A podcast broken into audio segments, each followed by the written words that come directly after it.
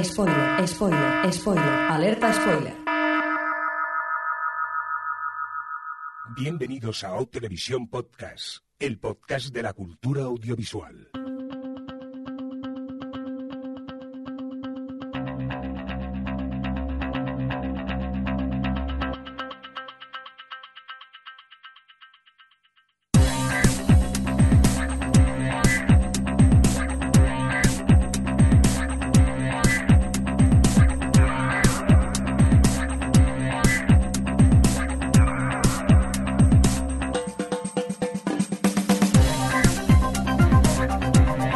Bienvenidos y bienvenidas a Televisión Podcast, el podcast de la cultura audiovisual en esta nueva edición, muy pero que muy especial, ya que hoy nos llega nuestro deseado y querido especial Juego de Tronos. Ay, cuánta emoción, Dios mío, contenida por parte de Javi. ¿Qué pasa, Javi el Fresco? Uy, ha pasado de todo. ¿Dices así en general o en la serie o yo o toda la gente? O- No, solo que me digas bien y continuamos. Ah, bien. Pues venga, continuamos. Vamos a por el resto del equipo que tenemos vía Skype desde Madrid. Nos vamos a por Alex. ¿Qué tal? ¿Cómo estás? Bien, ya puedes continuar. Así me gusta, rápidos y concisos. Y hoy eh, presento a Adri la última porque principalmente Adri es la que dirigirá todo el cotarro. Así que, eh, Adri, ¿qué tal? ¿Cómo estás?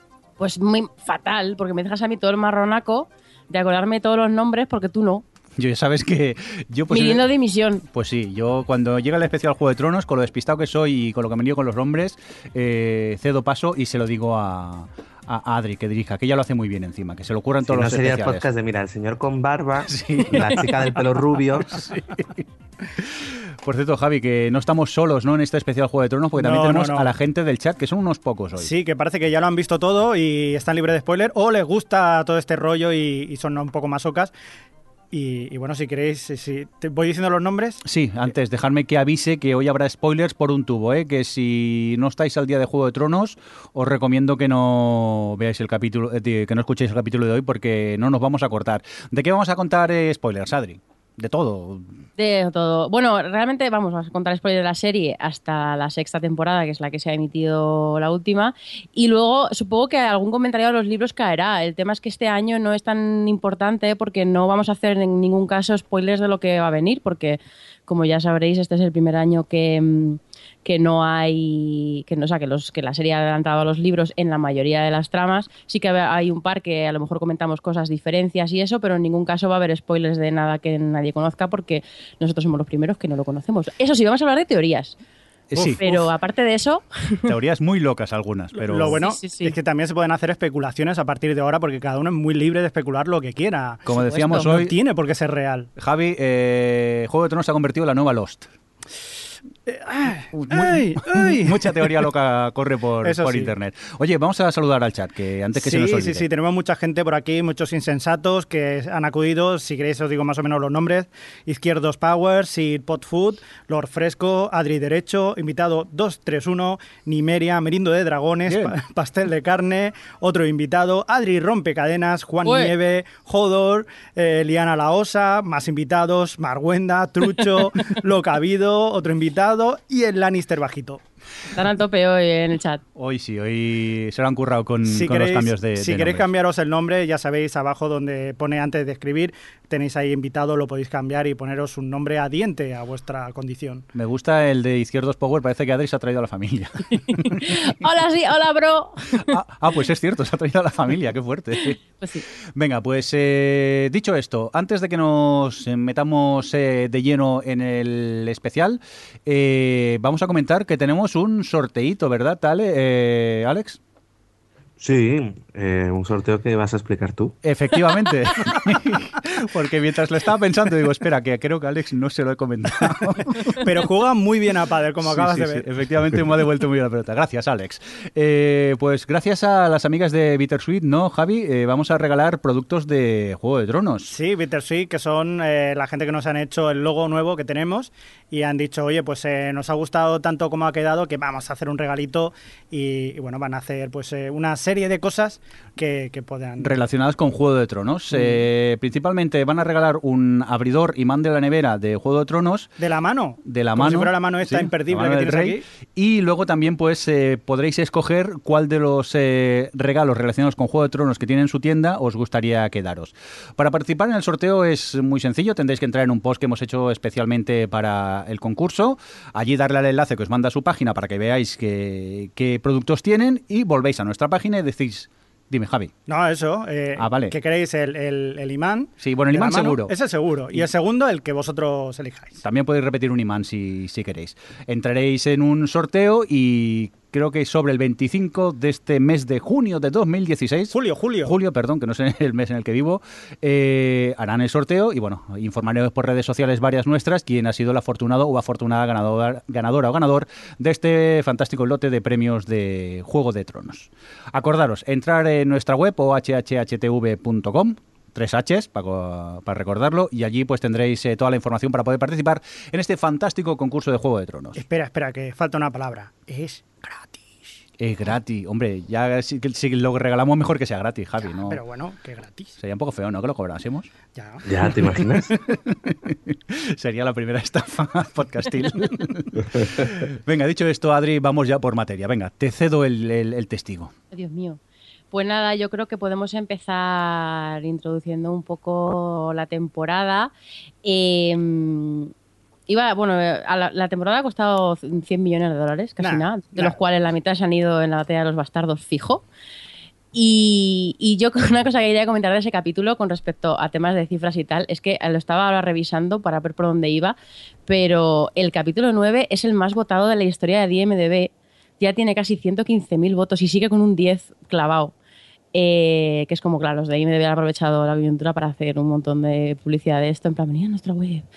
Y, y tal. Eh, yo creo que yo quería hacer antes de que empezásemos con la temporada que otros años en los especiales de Juego de Tronos los hemos eh, dividido, organizado por las diferentes localizaciones.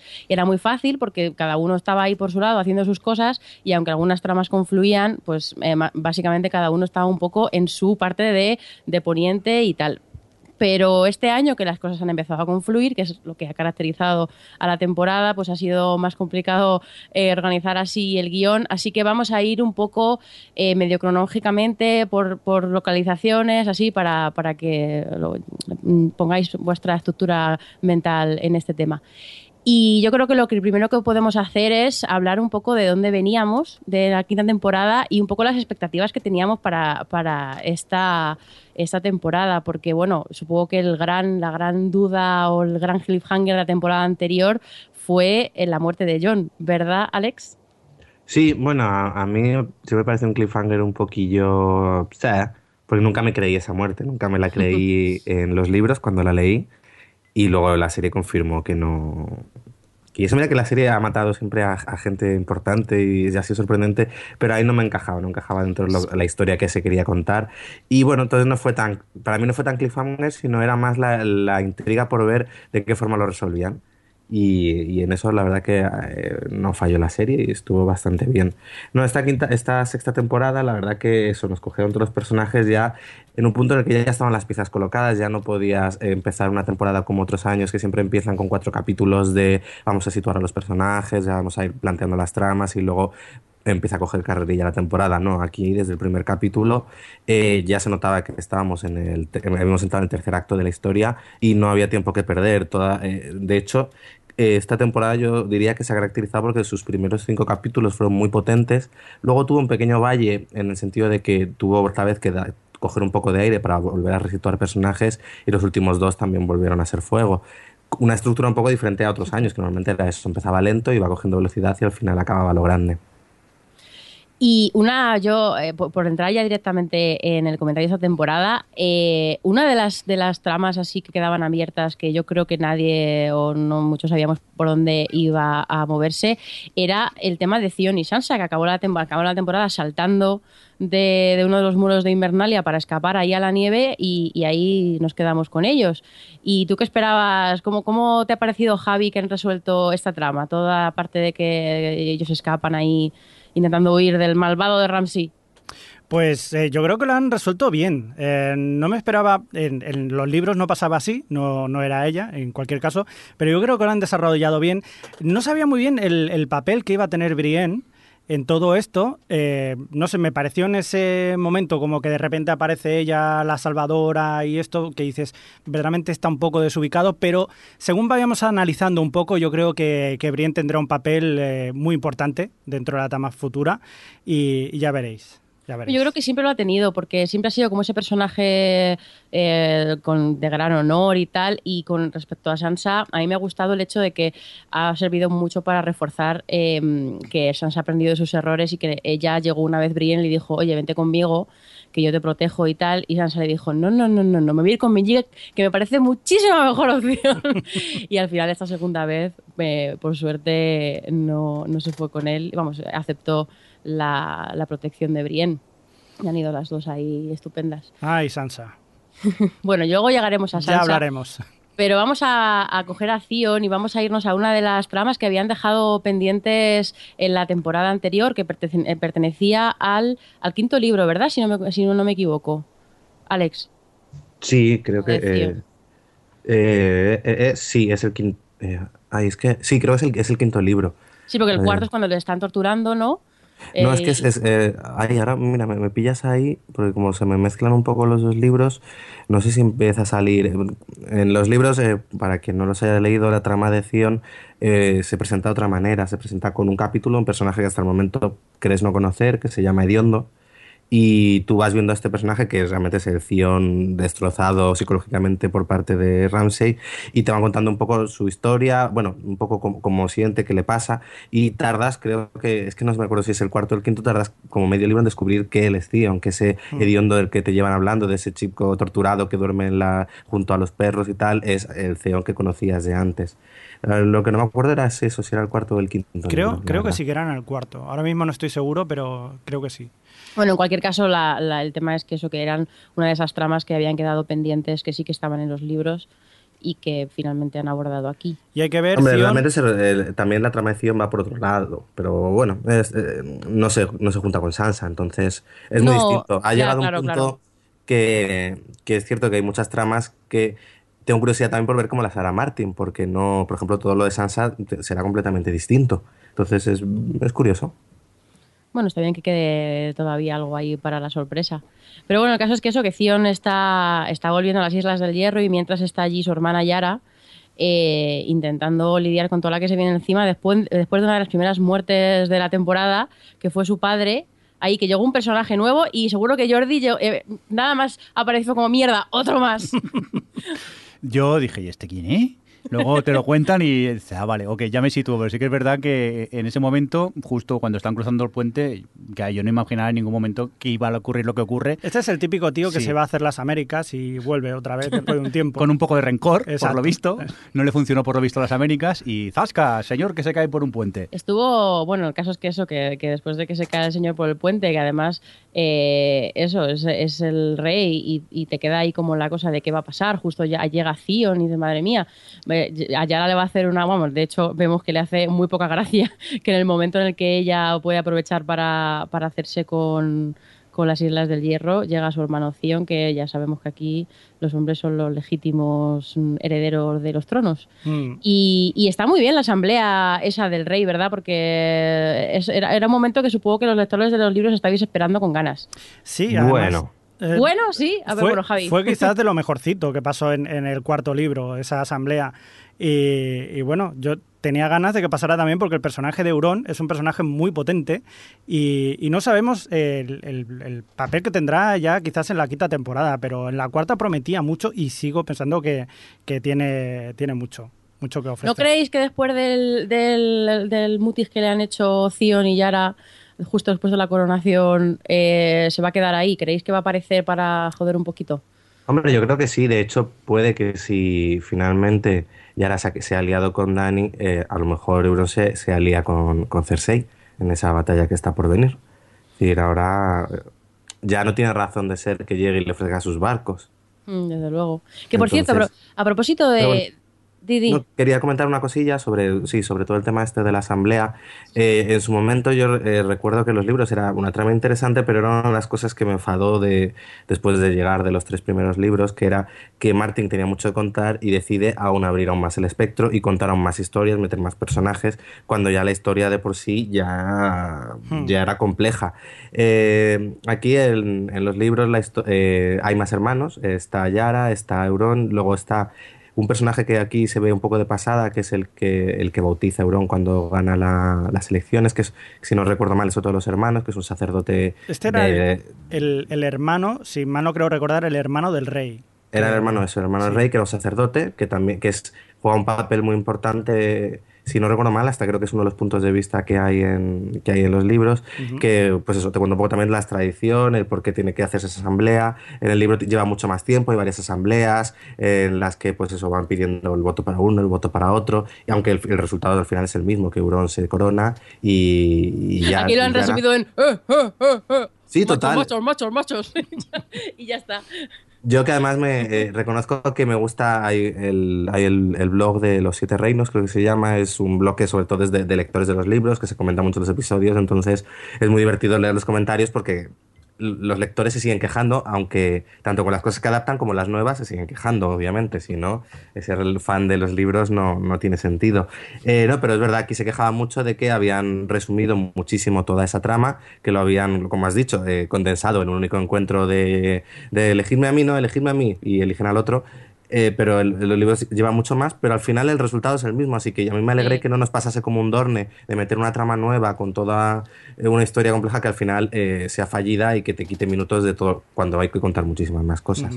Bueno, a mí el, re- el resultado, por, de, por cierto, me flipa, porque es como, ah, te coronamos a ti, voy a ahogarte, y, y si, y si sobrevives a un ahogamiento, entonces eso significa que puedes ser rey. Y mientras a uno le están ahogando, los otros dos están ahí en plan eh, sali- salir por- saliendo por patas con los, co- con los estos, que es un gran momento en el que cuando, cuando Euron se da cuenta de, de que estos dos han unido y se han ido con todos sus barcos, pero me hace gracia. Y dice, construirme barcos. Y tú mira, ves las islas suyas y dice que no hay ni un árbol.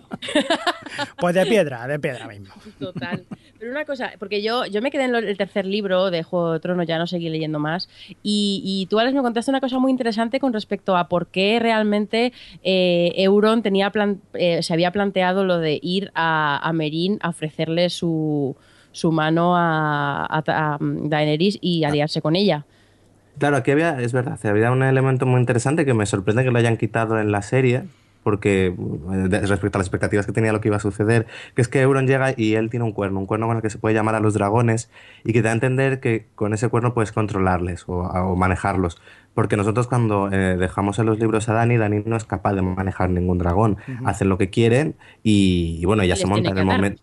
Claro, le, le ata y luego en el momento este de, pues, como el final de la quinta temporada, ella coge cuando la atacan en el, en el circo ese y sale volando, y, pero no controla el dragón. El dragón hace lo que quiere, la deja y se va. Entonces es curioso cómo en la serie eh, no han utilizado eso, que te era un poco la excusa, realmente tú entendías, decías, vale, Euron va a ofrecerle algo que ella realmente necesita. No va simplemente a decir, cásate conmigo, te dejo mis barcos, no, le va a dar un, un, cuerno que ella en teoría necesita para poder controlar los dragones. En la serie lo han resuelto de tal forma que ella, eh, de repente, bueno, ya hablaremos cuando toque Daenerys, pero de repente necesita el dragón, se va atrás de una montaña, lo llama, cual taxi, viene y lo monta y le hace caso. Es decir, de- no entendemos muy bien por qué ahora de repente los dragones sí hacen lo que ella quieren cuando antes no lo hacían o... Quizás por eso no, no necesitan poner el, el cuerno, porque ya si los controla Daenerys.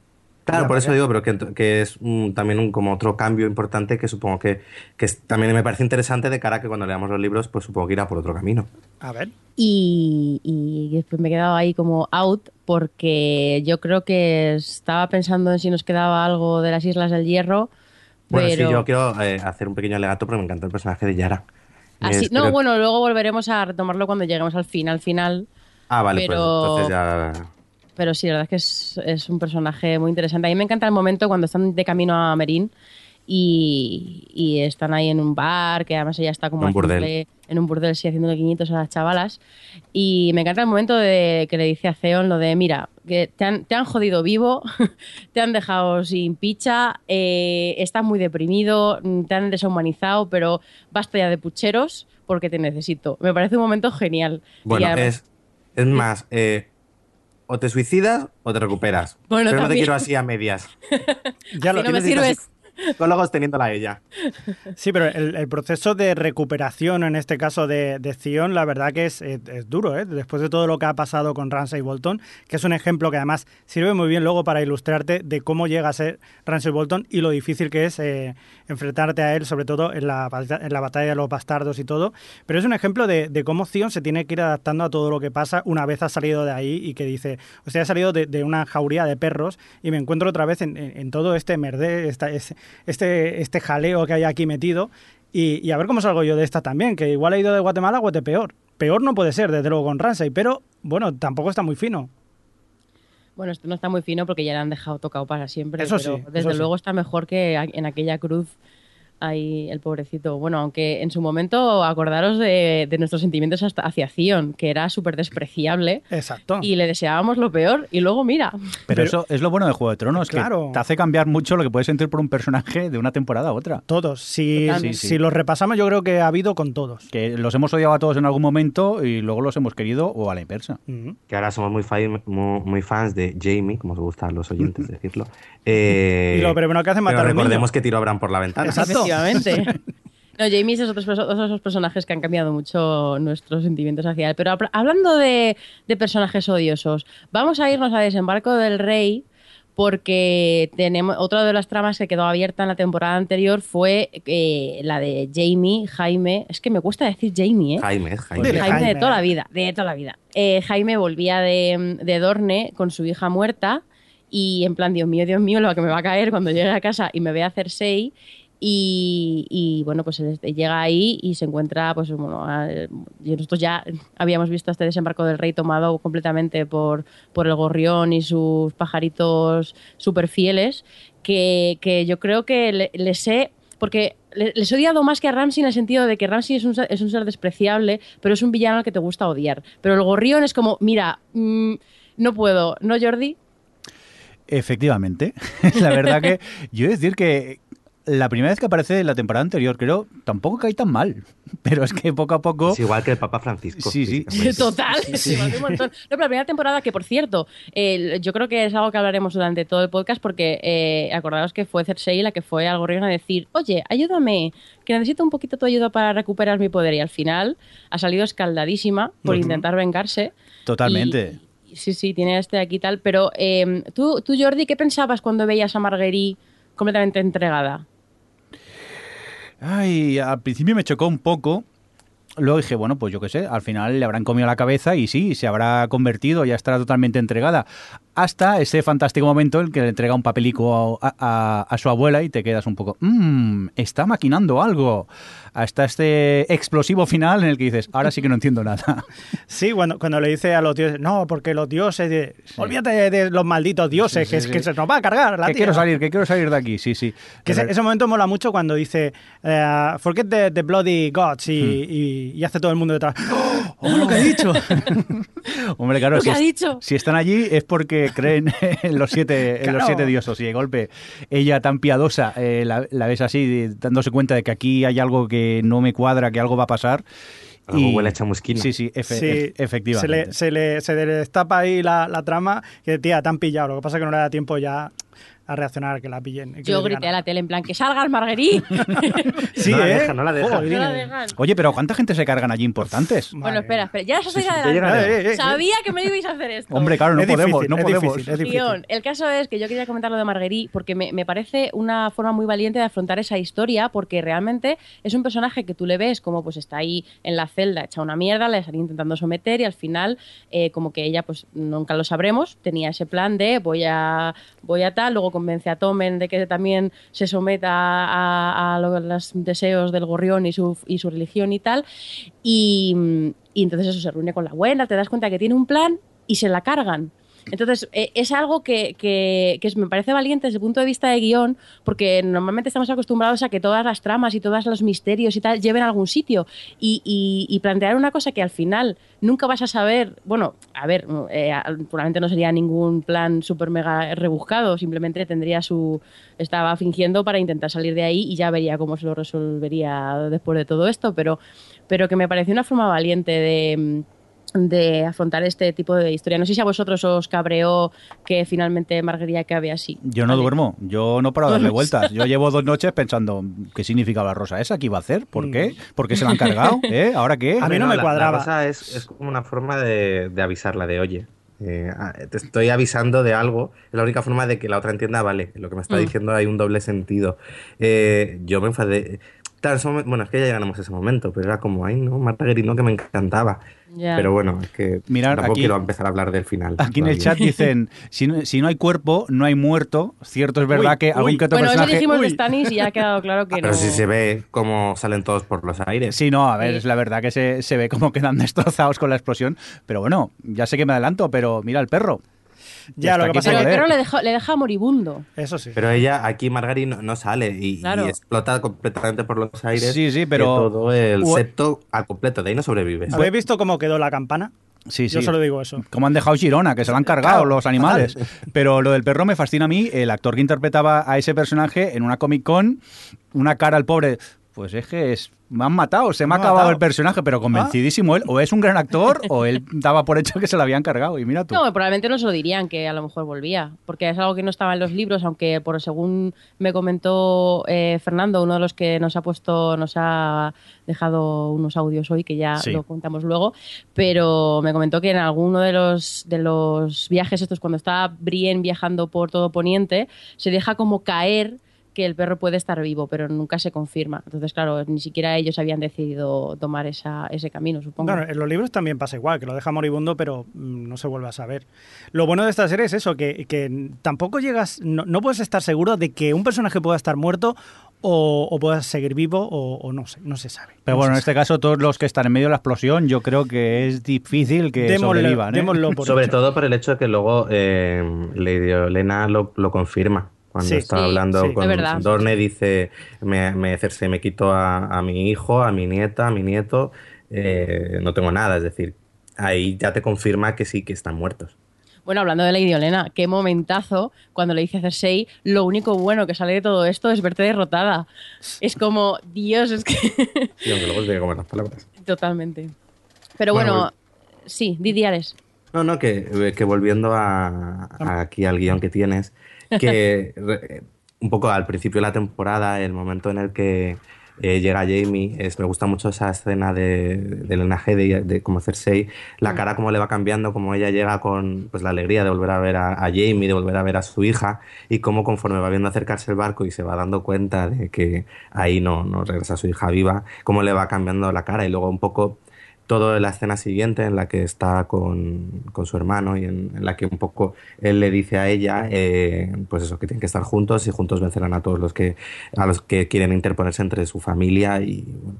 Y entonces mm, ha habido muchas críticas también por el hecho de la evolución de Jamie porque para muchos pensaban que el haberla alejado de Cersei ya implicaba el cambio, un cambio que por ejemplo si tienen los libros en el que Jamie se va dando cuenta de que su hermana está un poco loca Bueno, y se ha, que se ha dado cuenta después. bueno, aquí se ha dado cuenta, yo creo que más tarde, justo en la última secuencia. Sí. Pero en ese momento, para muchos lectores o tal, eh, se, se decepcionaron un poco porque era como un pequeño paso atrás por parte de Jamie, de volvía a estar otra vez bajo un poco las redes o, o enamorado de Cersei y, y como que parece que no había aprendido lo que había avanzado un poco con, con Brienne o tal, como que quedaba atrás porque volvía a estar como, pues súper enamorado de, de Cersei. Es cierto que la han tenido un poco perdido esta temporada porque después de esto que comentas del reencuentro y tal, luego eh, le mandan fuera. Bueno, de hecho, pues cuando, cuando Tomen le echa, le expulsa a él y a su ejercitillo ese que tiene y, y se van a, a Aguas Dulces, ¿es? No, no, a- sí, a las Aguas Dulces o a los Sí. gemelos primero. Bueno, da igual. No, aguas dulces. Aguas Dulces. Eh, que es una trama que, que es un poco peculiar porque como que parece que Jaime, o sea, que Jamie tiene que ir ahí para poder contarnos el amor que profundo que siente por, por Cersei y lo, lo que está dispuesto a hacer por ella para luego volver y, y ver en lo que se ha convertido finalmente y que probablemente la, siguiente temporada le vamos a ver hacer cosas que nunca creería, yo creo, pero bueno, esto ya Sí, y luego hay por ahí, eh, que no sé si es momento de comentarlo, ¿no? Porque no sé si lo has puesto por aquí, Sí. todo el tema del Baloncar, de la profecía. Sí, luego lo comentamos. Hmm. Vale. para, para de cara a la siguiente temporada. Pero ya, bueno, pues eso, yo creo que... mm, Bueno, has comentado pasar- ahí no, sí, justo decir eso que has comentado, todo el, el asedio, aguas dulces que hay ahí, que creo que es un pequeño punto no negro o bueno, un poco así de la temporada. En el sentido en que al final era como una pequeña parada que como que no llevó a mucho, no llevó Mm. a nada en lo que era toda la historia general. En la historia general, es que... En la historia general quizás eh, sí que funciona eh, en el hecho de que Tomen hace que el ejército de Lannister se tenga que ir de allí. Es decir, eh, por una urgencia, bueno, en este caso porque han perdido aguas dulces, tienen que ir allí, pero es la excusa perfecta para irse de allí y que el gorrión pueda hacer lo que le dé la gana con todo lo que hay ahí dentro. Eh, ya ese es- estaba haciendo lo que le daba la gana. Ya. Sí, ¿eh? y también era una forma también de Cersei de, de librarse de, de que su hermano no estuviera ahí en todo el jaleo en lo que ella estaba montando en el fondo.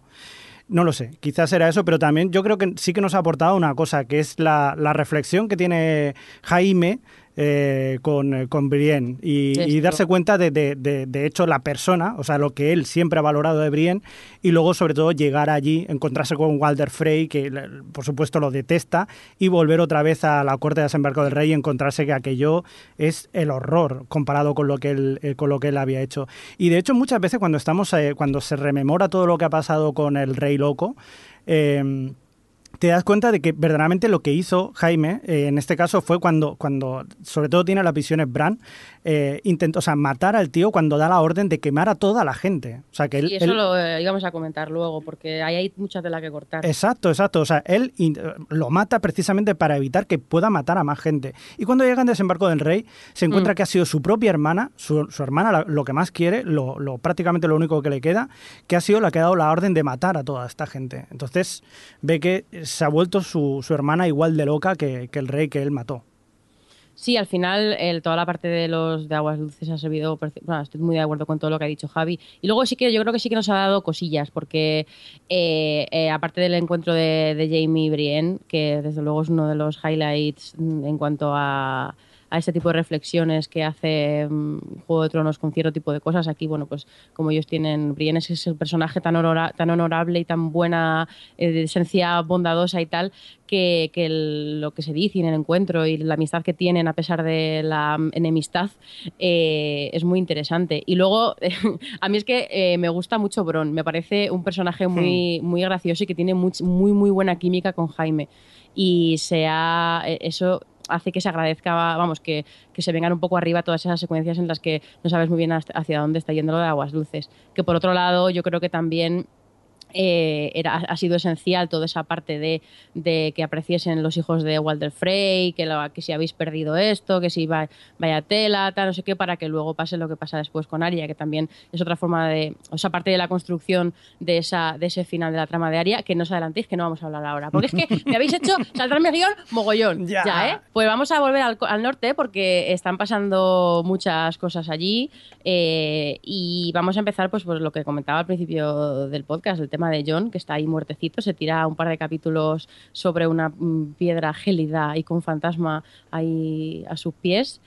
Y, desde- yo quería preguntaros, porque había críticas, porque ah, es que ha sido muy predecible la forma de resucitar a John, porque hay ese plano de, de tal abriendo los ojos, no sé qué, es como. Y es una. Es una mm, es una crítica que le ha hecho varias veces a, esta temporada con respecto a la previsibilidad de la resolución de algunas de las historias.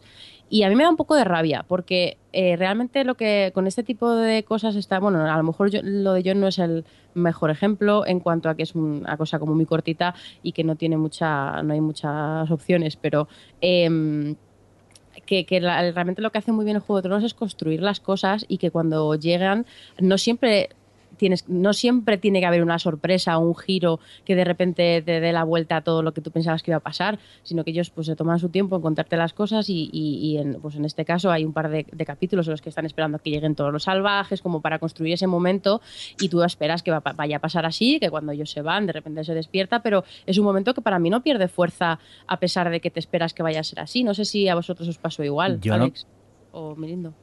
No, sigue, sigue, Alex. Pues, am- no sé, a mí me gusta mucho. Es cierto que yo creo que juega bien con la tensión. Sabes que se va, que se va a despertar, pero yo creo que la escena eh, está muy bien manejada la tensión, las expectativas, como parece que va a ser Melisandre al principio, luego parece que no, y al final se despierta él solo.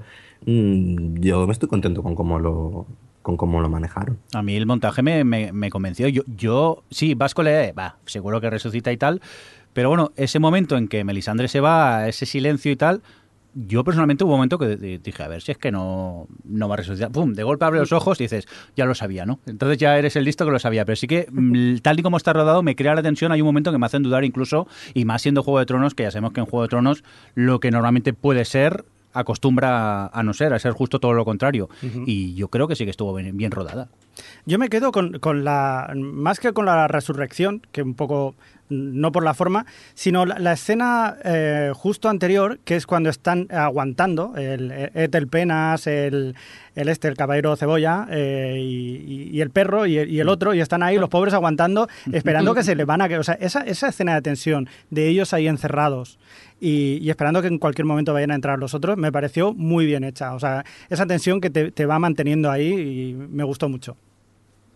Pues sí, antes de seguir con, con, este momento, vamos a escuchar un audio que nos ha enviado Ramón Rey, ¿Sí? mi compi de, de, esta peli ya la he visto. No, no, perdona, él me ha dicho que no digamos nada de esta peli ya la he visto, que hablemos de la revista Boss, BOS. O sea, pues Ramón Rey de la casa revista BOS nos comenta lo siguiente.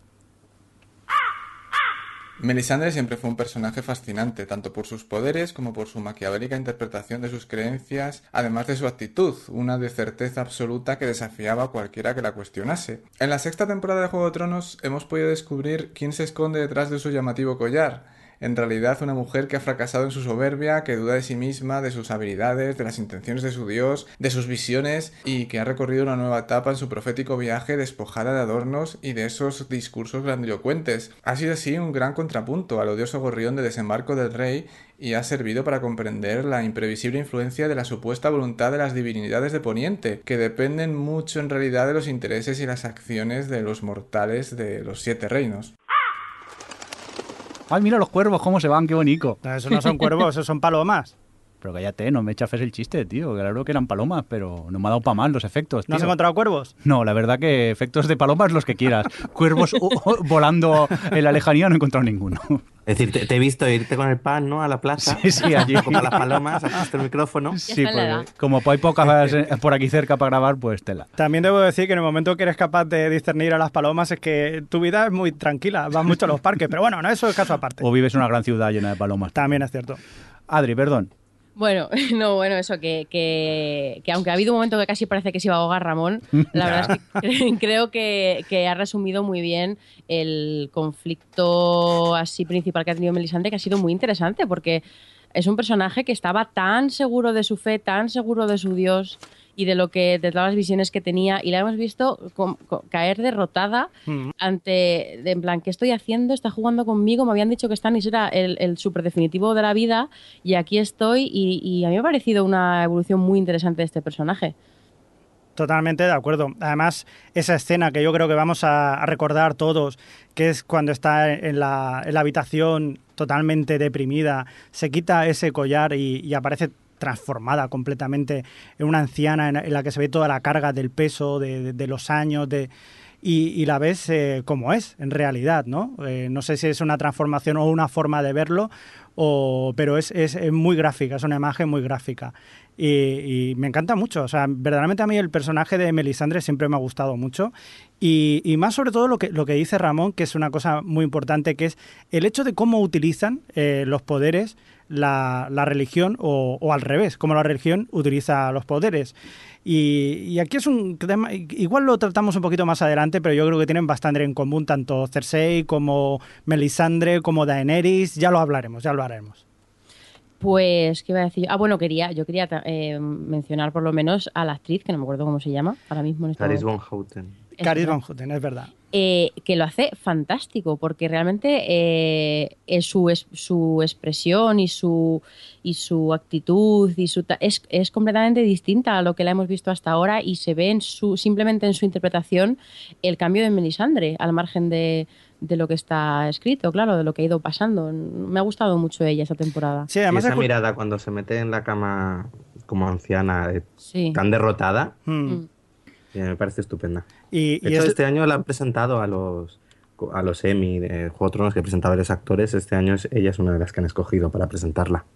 Normal, y además la actitud que tiene, no solamente, eh, no solamente eso, sino aunque haya eh, revivido a Jon Snow, sabe que no es, eh, o sea, que, que ha fallado, pero que ella no es verdaderamente, eh, digamos, la, la, la, la, la portandarte de, de la, de, la, de la religión, sino que lo que dice hay un momento, cuando se le va al caballero cebolla, o, o no, cuando Jon Snow le va a hablar y le dice, oye, ¿qué va a pasar aquí? Y dice, mira, yo no te puedo decir nada, chico, porque... Yo, yo interpreto lo que veo, yo, pero no. yo, yo, yo ya no sé, tío. Yo ya, yo lo que me digan, no tengo Ay, yo soy una mandada. total. Sí, esa actitud, yo hago. esa actitud Quemo a una pasó. niña, pues la quemo. Pero que normalmente Melisandre en otro momento, en otro momento de su vida, sobre todo cuando estaba con, eh, con Stannis, se hubiera venido muy arriba si hubiera sido capaz de revivir a una persona. Pero ahora ya no. Ahora sabe que ha perdido el favor de los dioses o no sabe dónde está o no sabe cuál va a ser el futuro. O sea que me parece también una cosa muy chula, muy excepcional y no sabemos qué, qué opciones habrá en el futuro con Melisandre. ¿eh? Sí, de hecho aquí Juan Nieve en el, en el chat dice que ha sido, que considera que es un error dejarla ir. Como, pero Bueno, pero a ver con quién se encuentra y qué Ya. pasa con ella. Ah, ah. Si no está muerta, es que no tiene que hacer. está de parranda. Oye, Está también con Gendry. Total, de verdad. ¿Dónde está Henry? remando todavía, dando la vuelta a Westeros. Volverá y será como el, el- el número 13 que reclama eh, su derecho al trono de los siete reinos. Aquí, por ejemplo, Pastel de Carne nos dice, nos dice en, en- en el chat que dice el, caballero cebolla se guarda el odio de cuando quemó a la niña para soltárselo al final y mandarla a tomar viento fresco. Sí. O sea que también es verdad, el, el personaje del caballero cebolla, Ser Davos, ¿qué os parece? Luego, luego lo hablamos porque ¿Sí? además tenemos también un audio Ah, para vale. hablar de él porque, porque es un personaje interesante y el más cuerdo de todo Juego de Tronos. Eso lo sabemos. ¿Verdad? Sí, Eh, Pero sí, ya sí. que estábamos, precisamente, como ya estamos hablando de Melisandre, quería que entrásemos en el mundo Bran, porque que ya que íbam- estamos con la magia y toda la parte más, más sobrenatural o fantástica de Juego de Tronos, eh, desde luego Bran es la gran representación de eso, eh, con él y sus poderes, y aquí por fin le recuperamos después de una temporada entera, y en su entrenamiento como cuervo, que nos deja, nos abre la puerta a un montón de momentos del pasado de, de Tronos, vamos, de la historia de Poniente. Y también, no sé, toda esa parte, toda esa trama nos ha dado eh, una de las muertes más eh, terribles que hemos vivido en la serie. Hmm. Javi. Pues sí, nosotros que nuestro querido lo damos por muerto, ¿no? Mm, Digo Sí, yo. claro. Yo creo Digo que yo. sí. Aparte, los propios directores de la serie lo dijeron en un gag que hicieron eh, para un late night. Vale, o de todas que sí, formas- tristemente, Odor ya no está entre nosotros. Bueno, Como dicen ellos, está, hay una cosa que dicen que es la llamada, así en mayúsculas. Cuando un actor recibe la llamada de los, de los creadores es porque le van a decir que, se, Sí. que, que su personaje muere. Sí, que te, oye, te invitamos a cenar y tal. ¿no? Digo, hostia, bueno. no sé quién era que, que decía, yo estoy esperando que me llamen para ir a cenar. Pues una cosa así. Hablamos de eh, Hodor, de nuestro amigo Hodor. Hodor. Sí, sí. Impresionante ese capítulo. qué momento, O sí. sea, Bueno. ese momento yo lo... Esta semana me he vuelto a rever la, la- la temporada para tenerla un poco fresca para el especial. Y aunque sabes lo que ocurre, mm, acabas con un nudo en la garganta que dices, pobrecito, es que es un personaje tan entrañable que muere de una forma muy noble, pero claro, es que se lo cargan. Yo, yo sinceramente, no me lo esperaba para nada que, que pudiera ocurrir eso y te quedas eh, vacío por dentro, como quien dice. Dices, Dios, ole allí el valor de los creadores, de los guionistas, para ser valientes y hacer ese giro en, la serie. pero no solamente es matarlo, porque podría haber muerto por cualquier circunstancia, sino que son tan crueles de, de hacerte ver cómo era y sobre todo descubrir el, el misterio de por qué Hodor se llama así, interrelacionarlo y conocerlo cuando era joven. Y yo creo que eso fue un mazazo para todos, muy brutal. A mí me parece genial cómo, cómo han aprovechado este poder que tiene Bran, que es muy peligroso el que pueda influir, porque ya lo dejan, ahora comentamos algunas de las otras visiones, pero lo, la- lo dejan caer en alguna otra visión en la que él da un grito y como que su padre le oye y como que, que- que tiene esa- ese tipo de influencia. Y yo decía, qué peligro Mucho. Bran influenciando en el pasado, porque la, nos la pueden liar parda, pero con Hodor lo hacen tan bien que es algo cíclico. Como que, o sea, es algo como cíclico eterno en el que no, Es no algo existe- cerrado. Claro, no existe una paradoja porque es algo cerrado en sí mismo y, funciona y, es algo que ya hemos visto y a la vez ahora descubrimos por qué estábamos viendo lo que, lo que hemos visto. Entonces me parece una forma muy, muy inteligente de, de, entre muchas comillas, cambiar, o sea, de hacer viajes en el tiempo, porque al final lo que es, eh, podía haber sido, o sea, no es un viaje en el tiempo como quien dice, pero vamos, que la, influenciar el pasado tal, pero al ser así me ha parecido muy, muy interesante la forma que lo han hecho. Pero cosas, bueno, y eso, durante, durante la- el entrenamiento de Bran como cuervo, vemos un montón de escenas que nos cuentan cosas sobre el pasado de su familia, sobre todo están todas centradas en Ned, porque todo, todas estas, estas visiones, como ya hemos visto, hemos confirmado con el capítulo 10, van en dirección a contarnos el origen de Jon Snow. Eh, pero es muy interesante, la verdad, ver a Ned, por ejemplo, descubrir a ese Ned eh, haciendo, cuando se pelea con, junto con Howard Reed ahí para rescatar a Liana y, le él tan tan honorable y tan recto como fue siempre que ahí se la, la, lían parda con el este con el puñal, la puñalada por la espalda. Por cierto, que, que- esa batalla, la batalla que está rodada más en, en Guadalajara, en el, en el castillo este de Guadalajara, me pareció una pasada. O sea, no, no sé si habéis visto muchas eh, batallas de estas así de espadas, pero me pareció magnífica. una coreografía guay sí Muy buena. Sí, y eso y nada, yo eh, si os... Bueno, aparte también nos enteramos con, con estas visiones, bueno, más que con las visiones, con los hijos de los bosques que confiesan que fueron ellos los que crearon a los White Walkers. ¿Mm? Que es un momento que dices, hijos de puta. Guay, pero a mí me gusta porque al final, igual que Juego de Tronos tiene, mm, tiene este discurso antibelicista y, y de que el lobo, es un, el lobo- o sea, el hombre es un lobo para el hombre y tal, tiene también esta parte de, de- de ecología, ¿no? Aquí un rollo cambio climático. En plan, los hijos de los bosques estaban hasta las narices de los humanos y, decidieron crear a los White Walkers y se les ha ido de las manos. Pero, pero no sé, fue una revelación interesante. Pero ¿qué, qué más iba? ¿Qué más, ¿Qué más tenemos con lo de Ned? Bueno, digo, lo de Bran. Eh, ¿Os parece que contemos un poco la historia de todo lo que hemos aprendido gracias a Bran, o todo lo que se ha confirmado, todas las cosas que estaban en los libros sobre, la, sobre el, el pasado de sus padres y, de, y, y- y cómo han nacido todas estas rivalidades y demás?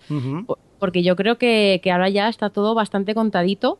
Eh, y de hecho hay un, no sé si lo llegaste a ver, llegasteis a ver un vídeo que hicieron, una especie de montaje que, que hizo alguien con, con la visión de esta de flashes rápidos que tiene Bran una de las veces. Sí, a cámara Eh, lenta. Sí, a supercámara lenta en la que se ve mucho mejor lo que Sí, están sí, enseñando.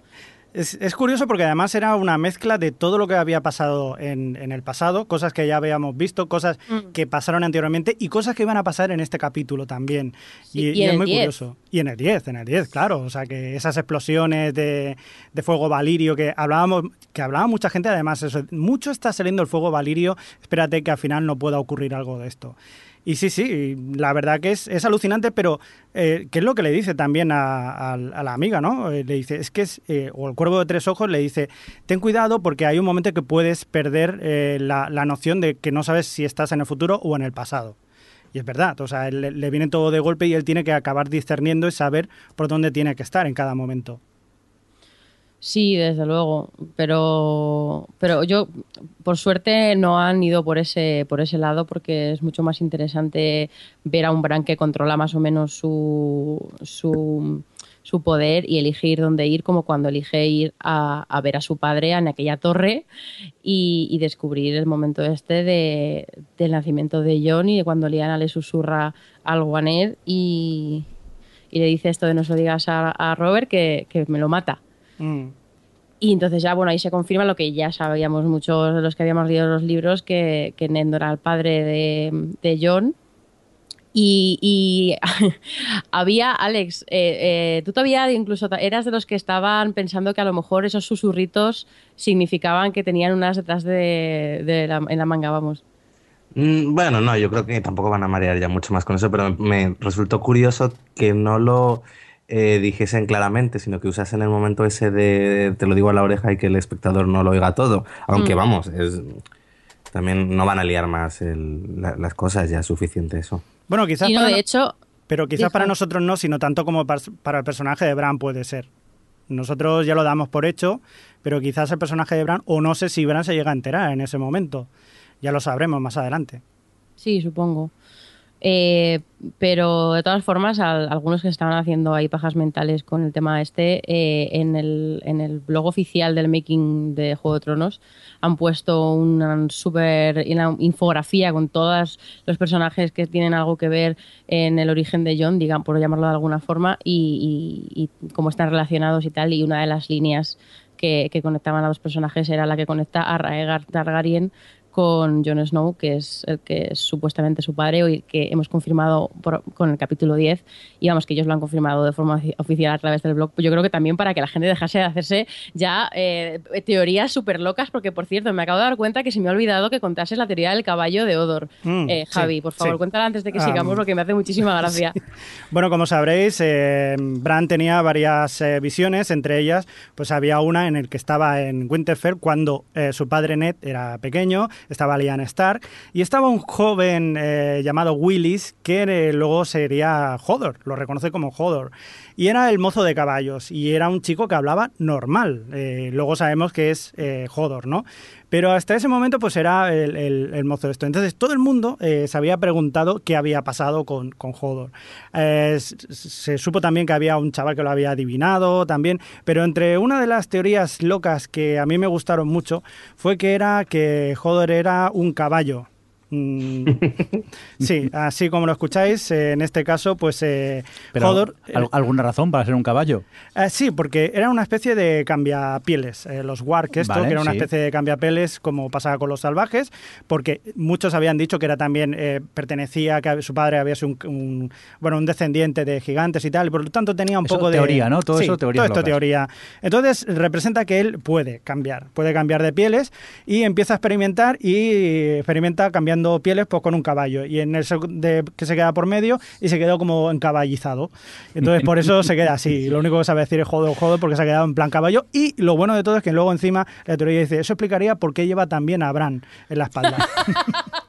¿Veis cómo se ha convertido en la nueva Lost? sí, sí, totalmente. Teorías. No, pero esa teoría es un poco loca, pero por ejemplo hay una que a mí eh, me parece muy factible y muy chula, y es que, que, claro, hablábamos de lo de Bran influyendo en el pasado, y hay teorías que dicen que, por ejemplo, eh, eh, a, a Eris, el padre de... Era Eris, ¿verdad? Que siempre me confundo con los Sí, nombres. el rey loco. El rey loco, el padre de Dani, de Daenerys, eh, se volvió loco y decía que oía voces.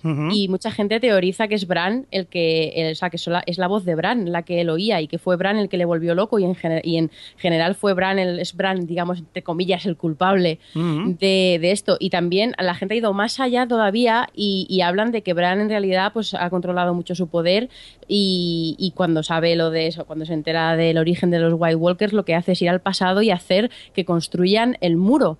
Que, porque en, en un momento de los libros eh, alguien le dice que el que construyó el muro es alguien que se llamaba Bran el Constructor y que, en algún, y, y que durante toda la historia de Invernalia ha habido muchos Bran y entonces, bueno, hay pues esa- esa teoría que, que dice que realmente es el mismo, que es, es, Bran, es el mismo Bran que va, eh, va al pasado e influencia en, en las cosas que nosotros ya eh, damos por hechas, porque ya él ya las ha construido, digamos. Eh, me, parece parece- chula, me parece chula esa teoría. Sí, sí, es, Sí, muy, es muy interesante. Lo bueno de Juego de Tronos es que podría, podría ser. O sea, Podría ser. no hay que descartar nada. Cómo me gusta ver que ahora, como ya no estamos siguiendo los libros, ya no vais tan de Claro, listos claro, estáis eh, perdido. Estamos- somos totalmente. cautelosos. Como mola. Aquí Charlie Encinas en el chat nos hablaba de eso precisamente, de la teoría de que Aerys se volvió loco por las charlas de Bran. Y también nos preguntaba si, si creemos que, que estas visiones a cámara rápida, si se verá todo esto en la séptima temporada.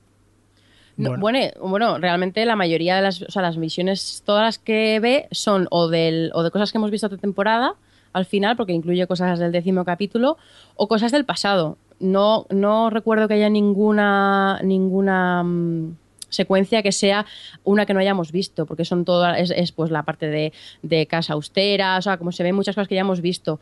Hombre, Y- lo, del, lo, lo de Aerys y lo de Jamie Lannister y tal, Claro. eso no lo habíamos visto. Sí, pero me refiero a que eso es del pasado, eso no va a pasar en la séptima, Ah. porque eso es del pasado. Por eso digo que no, creo que de todo lo que ve no hay nada del futuro, creo, ¿eh? Pero, pero bueno, en cualquier Sí. caso, Didi.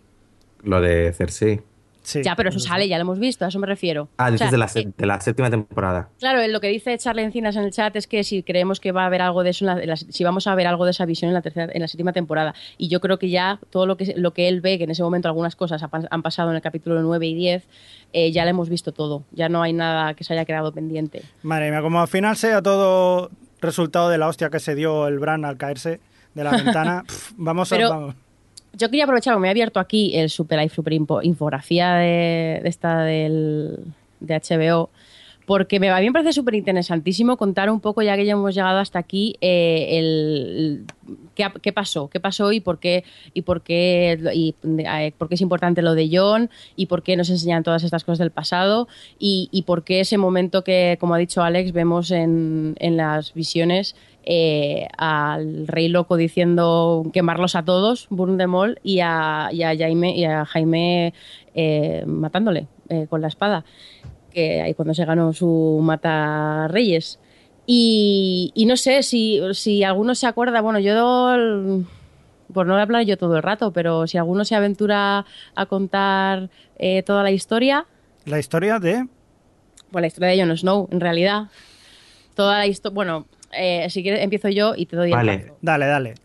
Vale, no, pues eso, que, que comentar que, el- si os acordáis, en la visión final está Ned Stark con Lyanna Stark, que es su hermana, cuando la rescata y tiene un hijo y le dice que Robert no se puede entrar porque le van a matar. Entonces, eh, básicamente la historia, que por cierto, buscando hoy, he encontrado que hay alguien que ha recopilado en un vídeo todas las escenas de Juego de Tronos, la serie, en la que han contado toda esta historia a base de cachitos, de gente contándole historietas a otra gente, han ido contando toda esta historia. Y, y lo pondremos en el, en el blog, yo creo, porque es, es interesante para el que quiera recordar que realmente eh, toda esa información ha estado ahí. Lo que pasa es que nosotros que buscamos más cosas y hemos leído los libros y tal, pues quizá eh, no nos hace falta hacer ese tipo de recapitulación, pero para la gente que no es tan mega friki, a lo mejor esa visión final de Bran ha sido como, bueno, pues vale, tampoco la saben poner mucho en perspectiva o no tienen interés en hacerlo. Pero, pero es interesante porque realmente lo que, lo que pasó en su momento fue que Lyanna Stark, la hermana de Ned, estaba eh, prometida con, con Robert Baratheon. Mm. Y el hermano de, de- Bueno, y por otro lado estaba en el trono Aerys Targaryen, el padre de Daenerys, y, y estaban ahí con su. eh, Tywin Lannister era su mano, estaba ahí todo en plan en su, rollo. Y este mm, Raegar, el hermano de Dany, se casó con Elia Martell, la hermana de Oberyn, que por eso estaba tan cabreado, que bueno, eso viene luego de otras cosas, pero... eh, y a pesar de estar casado con ella, en un momento en el que, en un torneo típico de estos torneos que luego como que cortejan a chicas y tal, eh, cortejó a Liana y se enamoró de ella y la secuestró. Y ahí es cuando eh, supuestamente la violó y, y fecundaron a, a John. Y entonces esa- ese, ese rapto, en el momento en el que supuestamente... el hermano de Ned Stark, que no me acuerdo, Brandon creo que se llamaba, eh, iba a ir a casarse con con con, con que ya, o ya tantos, nombres que no me acuerdo.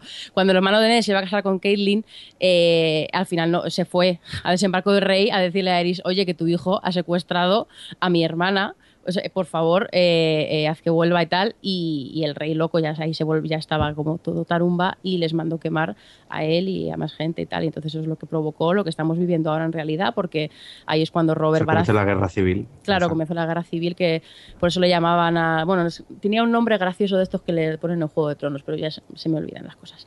Eh, Robert Baratheon se decidió, pues eso, quitarle el trono a, a Aegon. Y ahí pues cuando pasaron muchas cosas que ya hemos visto un poco en, en la primera temporada de Juego de Tronos y, un po- y, y contadas por otro lado, porque eh, pues bueno, eso, eh, Jaime decidió matar a, a su rey, porque era su rey en aquel momento, cuando se enteró que se dio cuenta que estaba completamente tarumba, iba a quemarlos a todos con el fuego valirio, con el que luego Cersei se ha cargado a media ciudad. Y, y bueno, pues eso, al final, pero por, por no seguir, por no mm, ahondar demasiado, eh, se cargaron al rey y le y, y Robert Baratheon le sustituyó. Un momento, o sea que Daenerys Targaryen y Jon Snow son familia. Efectivamente. Va, De va- primos. va a acabar De- Juego de Tronos, va a No, acabar como un primos. picnic, un picnic, van a hacer un picnic No, para, no, como final de no, temporada. No son primos. Daenerys es tía de Jon Es Snow. tía. Es tía. No, es- Claro. Espera, eh, no. No, no, no, no. Eh, Raegar, que era el, el padre de Jon Snow, Sí. era hermano de Daenerys y de Varys. y Ah. de- Ah, eso, tía. Siempre me pasa. Yo soy fatal con las, con las cosas estas de la familia. Yo siempre me confundo con nuera, O sea, suegra, que- todas estas cosas. Que tanto vamos para la guerra, vamos para la guerra y al final resulta que van a hacer un picnic como final. Todo queda en familia. Vaya. De hecho, o sabe, eh, eh, Alex, cuéntanos la teoría de las tres cabezas del dragón. Ay, ay, ay, ay, ay, ay. Claro, eh, hay una teoría que dice que, bueno, eh, Daini tiene tres dragones y que habrá tres Targaryen eh, al final llevándolos. Uno es Dani, otro es Jon Nieve, por esta teoría, y el tercero dicen que es Tyrion. ¿Por qué? Porque hay otra teoría que dice que Tyrion también es un Targaryen. ¿Y esto de dónde viene? Pues según cuentan, en la boda de Tywin Lannister con su esposa, eh, parece ser que estaba no recuerdo quién era, si era Aerys o sí, creo que era Aerys. Bueno, estaban ahí y entonces eh, Tywin se emborrachó tal y cual y, y el, y el Targaryen aprovechó y se acostó con, con la mujer de Tywin. De ahí que engendrase a, a Tyrion y dicen las teorías que eso es una de las razones por las que Tywin odiaba tanto a, a su hijo Tyrion. Porque puede ser un poco el hecho de que le recordaba el, Sí, eso pues es. eso, el que hubiese, que realmente no era hijo suyo. Entonces es una de la- de las teorías que un poco dice que entonces serán esos los tres que estarán eh, llevando los dragones en esa lucha contra los caminantes blancos con la que supongo que culminará la serie. Habrá que, que- ir viendo. Y que Y también es cierto que en la secuencia, que tiene unas secuencias esta temporada bastante chula, en la que Tyrion eh, suelta a los, a los dos dragones que tenía Daenerys eh, atados, cuenta un poco cómo él siempre ha soñado eh, poder montar un dragón, tal, y tú puedes ver cómo realmente cuando se acercan los dragones, los dragones no le hacen nada. Entonces, como también es otra de las cosas que la gente que apoya esta teoría dice, mira cómo en ese momento los dragones no les rechazan, será porque tiene sangre Targaryen por sus venas. Sí, también, bueno, hay muchas veces en las que Tyrion, de Tywin le dice a Tyrion, tú no eres mi hijo, tú no eres hijo mío, y siempre lo hemos entendido como eh, ese rechazo de, de tú eres un engendro y ni siquiera te considero mi hijo, pero nunca nos habíamos planteado que era literal. Mm. O sea, Pero bueno, que es una teoría y por ahora no hay nada confirmado. Ya, ya, pero estoy alucinando mucho de ello ahora mismo. Sí. No conocía esa teoría y Es que digo, esto- "Hola", es verdad. Es que esto, aquí hay tomate, nunca mejor dicho, aquí hay tomate Sí, En, en Poniente. Vamos, mucho. que Juego de Tronos ha sido un culebrón toda la vida y no me había dado cuenta hasta ahora. Pero cuento. totalmente, pero si es que eh, eh, eh, es, es alucinante el culebrón que es Juego de Tronos, porque es que sí, al final todo es, es resultado de, de te quiero, no te quiero, eh, Te violo. te soy infiel, te violo, te, te, te mando matar y entonces mi- me, me tengo que vengar y bueno, en fin, que son toda, es un culebronaco impresionante. Dinastía. Tela, tela. Venga, vamos a seguir con más cosillas, va. Venga, vamos a seguir con más cositas porque eh, como ya que habéis mencionado, hemos mencionado a Tyrion, eh, si queréis nos vamos un poco, vamos a cruzar el, el mar y, nos vamos a ir antes de a Tyrion a Baes Drozak porque, bueno, pues Daenerys otra vez acabó en manos de los Dothraki y a mí me hacía mucha gracia cómo iba ahí toda digna, como va siempre, con el mentón para arriba, en plan, porque yo soy la no sé y es que medio capítulo para decir todos los títulos inventados que tiene. La tienes manía, ¿eh? No, no, no, para nada. Sí, a mí me parece un personaje súper interesante y me parece un, el, como el personaje conquistador por excelencia, que es una figura y es un icono dentro de la, la trama de la serie. Pero me hace gracia porque es que la tía no eh, se baja del burro y, y va siempre ahí con su cara de digna y, y en el momento en el que hacen, le hacen el juicio todos los hombres, está fantástica el momento del fuego. ¿Qué os pareció? Porque yo he leído algunas críticas o gente que decía, bueno, ya, esto ya lo hemos visto. En plan, este momento de Dani saliendo del fuego Sí. y dominando y otra No, vez. Bueno, es lo, es lo que mejor domina, críticas- ¿no? El, el fuego. eh, sí, Un momento, Alex. una de las críticas eh, que se hacía era que eh, Martin, él en su momento, dijo que Dani eh, no era inmune al fuego, que en su momento eh, lo, no le dañó porque estaba con los dragones cuando pues eh, se mete en la pira funeraria esa vez, en, al final de la primera temporada. Pero él decía que Dani no, no tiene ese superpoder de, de ser inmune al fuego. En los libros, en la serie ha quedado claro que sí. No, me parece, me gustó mucho cómo llevaban la trama. Al principio reconozco que fue un poco como, "Oh, qué pereza, es como otra vez alejando a Dani de su objetivo. Pero luego al final me gusta cómo le dan la vuelta y como al final eso le sirve para tener ya su ejército y además de forma eh, que le siguen porque realmente creen en ella. Entonces, Bueno, y pues, porque de repente aparece un dragón gigante, se sube, en, e- o sea, le tiene detrás y, le- y suelta ahí un súper discurso que los otros no lo están ni oyendo. Porque Ya, bueno, esa están parte- pensando en que el dragón se le vaya a la pinza y le coma la cabeza. Sí, eso también. Pero yo tengo una crítica, bueno, una crítica, un comentario con respecto a Dani, porque y me he acordado con lo que has dicho de, de que la volvían a, ver- a alejar de su objetivo. Y es que eh, si bien veo una evolución bastante clara o en, por trama o por personalidad o por pues, eso, resultado de todas las cosas que han ido pasando en la mayoría de los personajes principales, eh, y Dani es súper mega protagonista, eh, en ella sí es cierto que nos han contado un poco su aprendizaje como, mm, como pues, lo que supone ser un soberano y lo que supone ser una reina y que no puede hacer lo que le da la gana. Además me gustan los momentos en los que Tyrion le recuerda eh, cuando ella se vuelve un poco en plan, pues les voy a quemar todos y les voy a clavar en, en palos. Eh, ya está ahí Tyrion diciéndole que no se vuelva loco como su padre. Como que sí que tiene una, esa pequeña labor de aprendizaje de, de que no se le vaya la pinza con el poder que tiene. Pero, pero me da la sensación de que después de seis temporadas... eh, Dani es un personaje que no ha crecido demasiado. Que ella desde el primer momento, cuando salió de aquel fuego en la primera temporada y sus dragones, eh, levantó el mentón y, y se vino súper arriba y ese poder y, esa, y ese saber estar y esa capacidad para que la gente le siga la ha tenido de ese desde ese momento y, apart- y desde ahí no hemos visto mucho cambio en ella o mucha evolución y al final han sido todo como golpes de efecto cuando ella tiene esos momentos de que si los dragones, que si el fuego, que si tal. No sé qué os parece. Mirindo. De hecho, de hecho, ah, Mirindo, tú. Ah, No. no, bueno, ahora, como está tan callaico. Yo, yo iba a decir que teniendo en cuenta el padre que tenía y el hermano, ha salido bastante normal la chica, ¿eh? También es la verdad que verdad, sí. es verdad. Yo Pero quería bueno. decir que sí, que sí que es verdad que, que Daenerys eh, no ha variado mucho en, en sus ideas, en sus ideales, pero mm, también es verdad que, que es un poco... am, es eso, que, que se nota que no cambia mucho. Sobre todo, por ejemplo, hay una escena en el episodio, me parece, en el episodio 10, que es cuando se, se despide del, del este, del- de su querido, el, el- el- ¿cómo De se llama? Darío. de Darío. Y, y es como bastante fría. O sea, en ese sentido, eh, eh, ella comprende que es eso, pero tampoco muestra demasiados, eh, demasiados ánimos.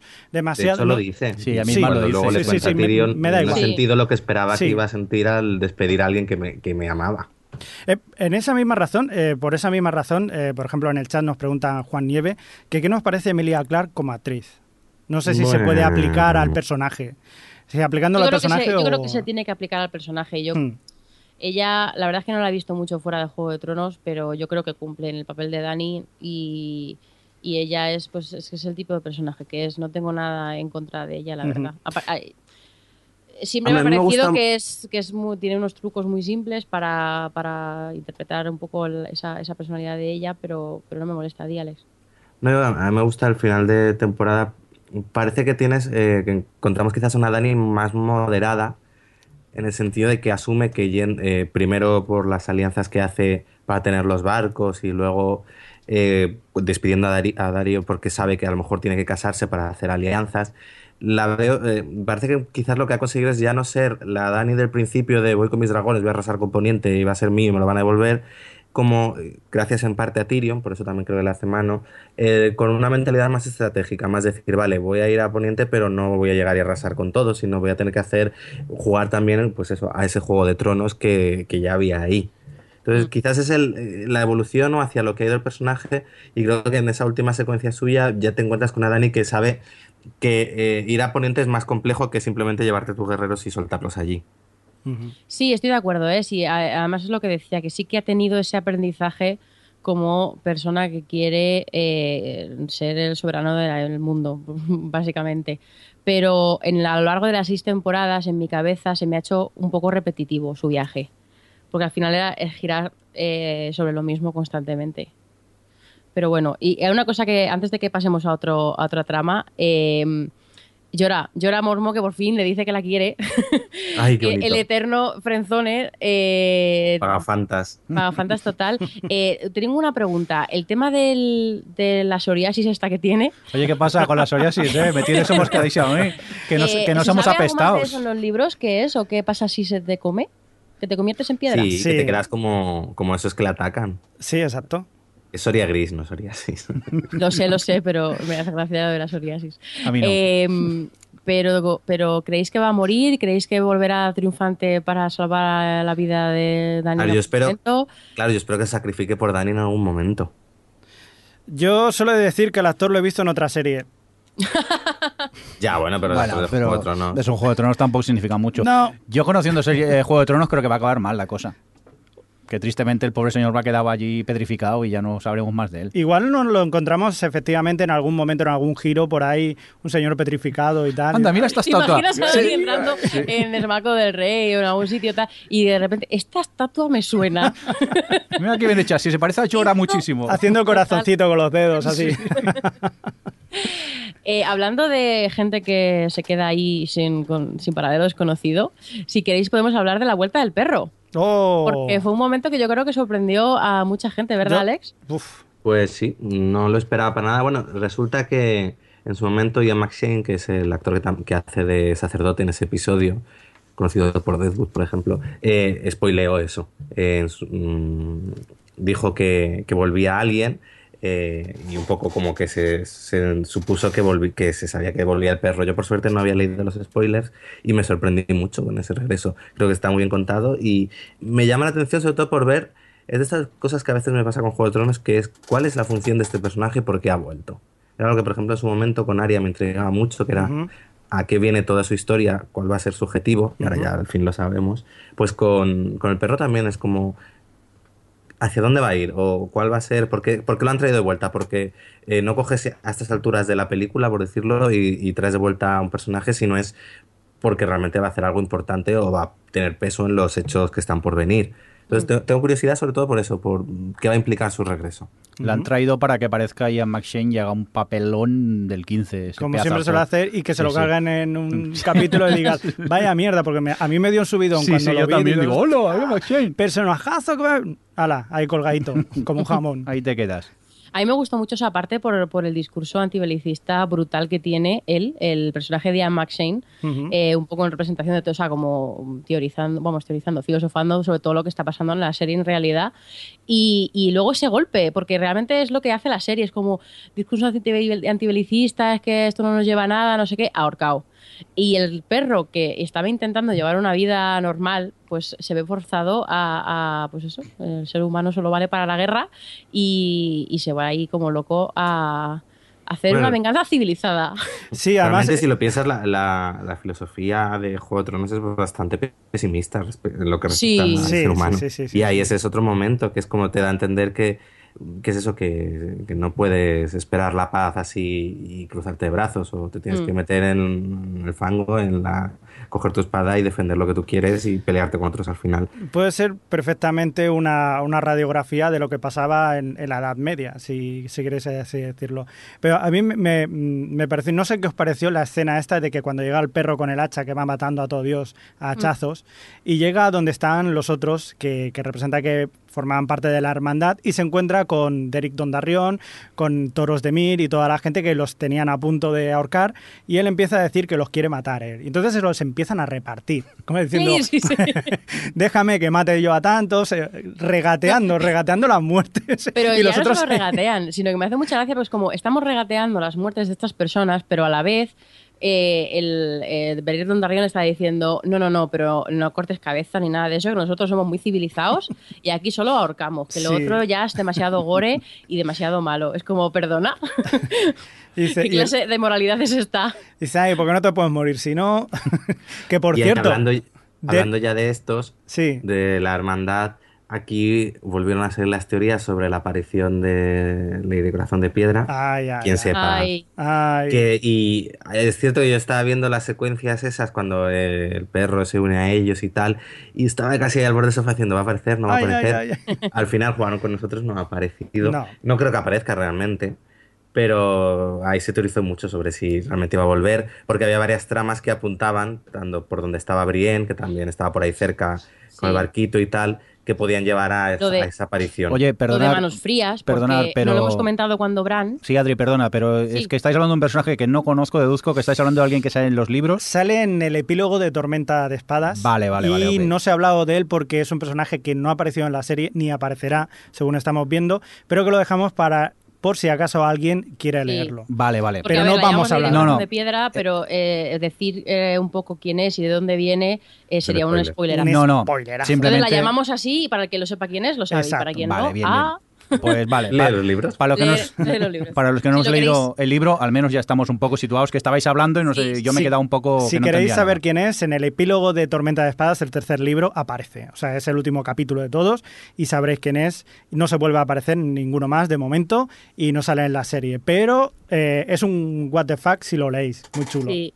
A mí me ha parecido un poco. eh, un poco decepcionante esta trama porque al final es lo que decía Alex, que muchas cosas apuntaban, el regreso de la, de la sin estandartes, eh, cosas que está pasando, él ha dicho algunas, yo añadiría la aparición de, Manos Frías, que no lo hemos comentado antes cuando Bran, que es, el, su tío, y, claro, bueno, o sea, que son pequeños detalles y pequeñas cosas que pueden apuntar, podían apuntar a que aquí va a estar la decoración de piedra, pero al final la trama como que se ha quedado ahí un poco a medias. No sé, Jordi, ¿a ti qué te ha parecido esta trama? No, A, a lo mejor simplemente te están abriendo un poco de camino para la próxima temporada. Sí, ya, ya bastante con haber abierto que vuelva otra vez y rescatar a la hermandad aquella que está un poco perdida. Quiero decir que a mí me encantó, tal y como presentan la vuelta del perro, Mm. que no sé si lo recordáis, pero se ven a, a cuatro llevando un tronco que no pueden ellos con su alma. Se ve otro grupo, si mal no recuerdo, también llevando un tronco entre cuatro. Y luego ves a alguien que no le ves la cara, pero lleva el tronco él solo y, y casi adelanta al resto. Sí, sí, aparece él Sí, sí. Y, y ala. Y ahora empezamos, sí, eso sí, la musiquita y tal, y te quedas como, ¡guau! Sí, claro, es la verdad que yo ya os digo, es que como no me lo esperaba, me quedé muy, muy sorprendido con esa aparición. Yo creo que nadie, bueno, menos los que se habían leído el spoiler y tal. Eh, oye, por cierto, Adri, antes estabas hablando de, de manos frías. ¿A quién te referías? A- Claro, bueno, en el libro se llama Manos Frías, en la serie es, es, es quien rescata a Bran y, el resto cuando están huyendo de los caminantes blancos, cuando todos ¿No es están- el tío Benji? Exacto. Claro, es el tío Benjen, pero en la, en la serie han mezclado, han juntado a Manos Frías, que es un personaje que aparece en los libros, y les salva con eh, el Benjen, porque ya que están, me habían parecido bien, ¿eh? porque ya que están, es un personaje que la gente puede identificar, que no es un personaje nuevo más que, que tienes que, vamos, que tienes que explicar a la gente quién es, cuando realmente no tiene mucha más historia. Que por cierto, quiero recordar que dice algo de que los muertos no pueden atravesar el muro. Efectivamente. Sí, cuando se despide en el último episodio de, de Bran, le dice, aquí me quedo porque yo estoy muerto y el, el muro tiene magia muy poderosa y los muertos no podemos atravesarlo. Yo ahí también me quedé un poco parado. Es Digo, que, claro, yo a mí me encantó ese detalle porque digo, ya entiendo porque están tardando tanto en realidad en bajar, porque deben de estar intentando buscar la forma de eliminar la magia que tenga el muro este. A ver si después de tanta historia van a llegar al muro y no podemos pasar, nos vamos para atrás. Ya se acaba. no, Qué bajona, ¿no? pasar. Sí, que bajona, ¿no? Aquello- Ah, pues déjalos ahí. Uy, no, que, que hay magia, no te acerques, déjalos. Algo encontrarán, algo, algo ocurrirá conociendo esta serie. Bueno, mire, me, me- me parece genial que hayas- hayamos vuelto a esto porque eh, si queréis podemos volver al norte, allá a la mega chicha, porque tenemos, vamos a, me parece que hablemos un poco de la batalla de los bastardos y de cómo llegamos hasta ahí. Pero antes de eso vamos a escuchar un audio que tenemos para hablarnos de, de Ramsey, que es de Isabel Vázquez, que es, un- una chica, que es una presentadora y es guionista y está ahí, ha hecho un montón de, programas de sobre series en, Canal Plus y sabe mucho de estas cosas. Y, y como a todos le gusta la maldad de Ramsey. Muy bien, por cierto, en Twitter eh, es Kubelik, ¿cierto? Sí, Venga. arroba Kubelik. Pues vamos a escuchar a Isabel. Ramsay Bolton es uno de los mejores villanos que ha dado la tele jamás, sobre todo porque cae en esa categoría de, de sádico disfrutón tan difícil de, de conseguir. Le mola torturar y te hace sentir que lo pasa bien, aunque a ti te espante lo que ves. O sea, es- el tío es tan carismático que aunque sea una auténtica barbaridad, no provoca repulsión, sino todo lo contrario. Y eso con las animaladas que hemos visto hacer, pues es un auténtico hallazgo. Ay, le vamos a echar mucho de menos. Pensé que diría esto nunca, pero le vamos a echar mucho de menos. You will be missed, Ramsey. Qué verdad, qué Total, verdad. total. Yo creo que, eh, mira que le pillamos manía a Joffrey Baratheon y mira que han habido gente mala en Juego de Tronos, pero no han llegado al nivel que tenía Joffrey era un Bolton. santo, Era Joffrey era un san- santo vamos, comparado vamos. con este. Por Dios. y aún así a Joffrey lo odiábamos más, porque Joffrey era simplemente irritable. Sí, o sea, era perdón, irritante. un Irritante niñato, y frustrante. Sí, sí, sí. Pero Bolton tiene con lo que, lo que dice Isabel, esa cosa de, eh, de sádico disfrutón, que dices, eres un hijo de la gran puta, pero ¿cómo me diviertes? En plan, es que hace cosas horribles, porque es que en esta temporada, eh, toda la, parte inicial de su trama, eh, está ahí súper cabreado porque se le ha ido eh, Sansa, aparece su padre en plan, pues yo tengo, voy a tener heredero. Se carga a su padre, se carga a, a Osa, se carga a Rickon, es como... Se mm, carga a su madrastra y al... Ya, ya su hermano Y a su recién hermano, nacido, de sí, una sí. manera bestia más no poder. O sea, Sí, menuda sí, sí. animalada. Sí, sí, o sea, verdaderamente, aunque nos, Literalmente. aunque nos dé pena, es un personaje de ficción y tal, pero joder, es que era malo de cojones el tío. Pero ha sido un personaje que le ha dado bastante vidilla a, a Juego de Tronos, pero yo creo que ya, ya no da por- mucho más de sí, ¿no? ¿O, o- o No, qué? estaba condenado, eso se sabía que tarde o temprano acabaría. De todas formas, a mí me fascina mucho eh, el personaje de, aunque sea todo lo sádico que tú quieras, el tío era un estratega, pero de- del copón. Sobre todo con, la, con la, la batalla, cómo logra cabrear a Jon Snow, a toda la gente para que caigan en su, en su trampa, cómo hace jugar a toda la gente a su alrededor. Ella Sí, lo, también- Sansa lo decía también. Sí, sí. También le pierde su crueldad. Es decir, Sí. eh, Sí, claro. el hecho. eh, es que no sé dónde lo leía, pero es verdad, en la batalla él manda a, toda, a sus soldados, pero a la vez sigue mandando las flechas. Es decir, Exacto, estás matando o sea, a los tuyos le y daba a lo los de- mismo. De, él. Es decir, le da igual. Y eso estratégicamente tampoco es inteligente. Es decir, que Mm. Al igual que a John le pierde en esa batalla el- la, la emoción del momento de, de- de la muerte de Rickon y tal, y echa por, al traste toda la estrategia, a, a este el final esa crueldad, ese... De- pero de más- pero crueldad más- también le- más- le, afecta. Más que la crueldad, yo creo que la soberbia, porque él se creía que Él, tenía, él tenía toda la, la, la batalla y que tenía la batalla ganada. Lo que pasa Sabía que, que con tantos personajes que se la acumularan ahí, tendría no sé qué y lo ganaría. Lo que no contaba es que hubiera gente que viniera de fuera y eso sí que le fastidió. Y eso es lo que sabía Sansa, que mientras él tenga el control de todo, entonces él sabe que va a ganar. Le da igual quién caiga. O sea, él tiene las de ganar. y más Y sobre, y sobre todo que él- también lo que sabía Sansa es su capacidad para retorcer las cosas y para jugar Hmm. y, para, y para torturar, aunque sea psicológicamente, que al final es lo que hace con John y esa escena con su hermano Si es corriendo. que Sansa se lo dice a John, dice, Rickon está muerto ya. Sí. Sí. O Sí, sea, sí, sí, ya... Pero mira, antes de, antes de, de que hablemos de la batalla, que ha sido uno de los mejores capítulos de Juego de Tronos, si no el mejor, aunque claro, luego llegó el 10 y decimos mierda. Pero eh, de cómo llegamos hasta ahí, porque bueno, por favor, que el reencuentro de John y Sansa. Gracias, Juego de Tronos, por darnos un momento bonito, porque es que ya basta. Bueno, en el Esta norte... temporada ha tenido varios momentos Y en de el decirle al norte- espectador, mira que te hemos fastidiado, mira que te hemos jodido, te vamos a dar un poco lo que necesitas. Sí, sí, sí.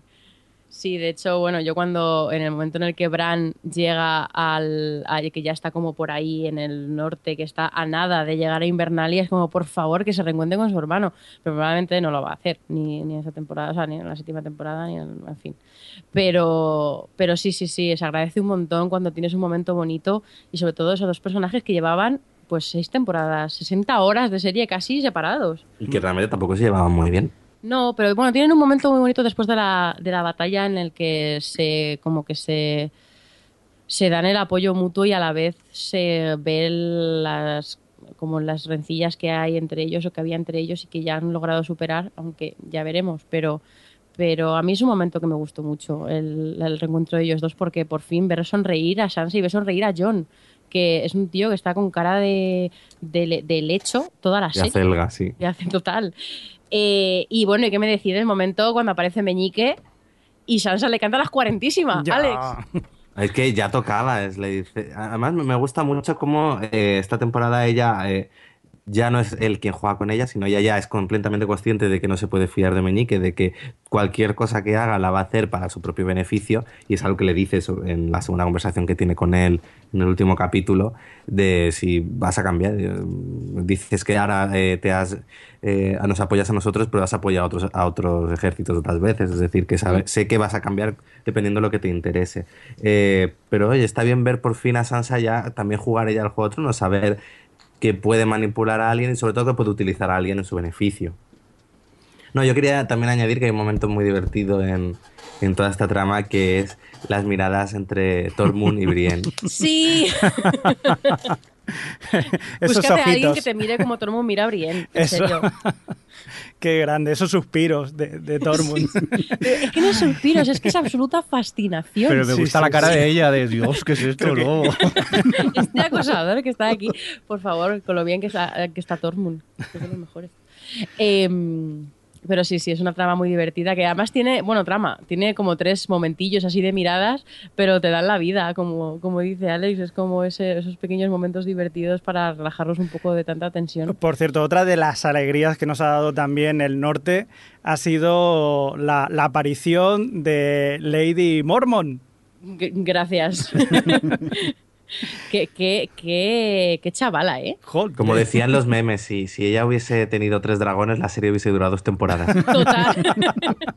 Dos me parece demasiado y todo. Yo, a mí, la verdad, no sé si a vosotros os chocó que de repente apareciera una niña allí, dando, como diciendo, eh, empieza a hablar, Jon Snow allí delante de una niña, y dices, ¿pero por qué le hablas a una niña? Y cuando empieza a hablar, te quedas fascinado, porque además es que la niña lo hace muy bien, y yo soy contrario a los niños en, en las series y todo, y era... ¿Qué pero, dices? sí, ¿Sí? sí, sí, sí, sí, sí. O sea, yo lo veo explotación infantil, y era como personaje de... "Eh", Pero es que esta niña lo hace de maravilla, o sea, que, y además el personaje es una pasada, o sea, me- Mira, y a mí una- me gusta que tengamos a este personaje, que es una niña, que ¿cuánto debe tener?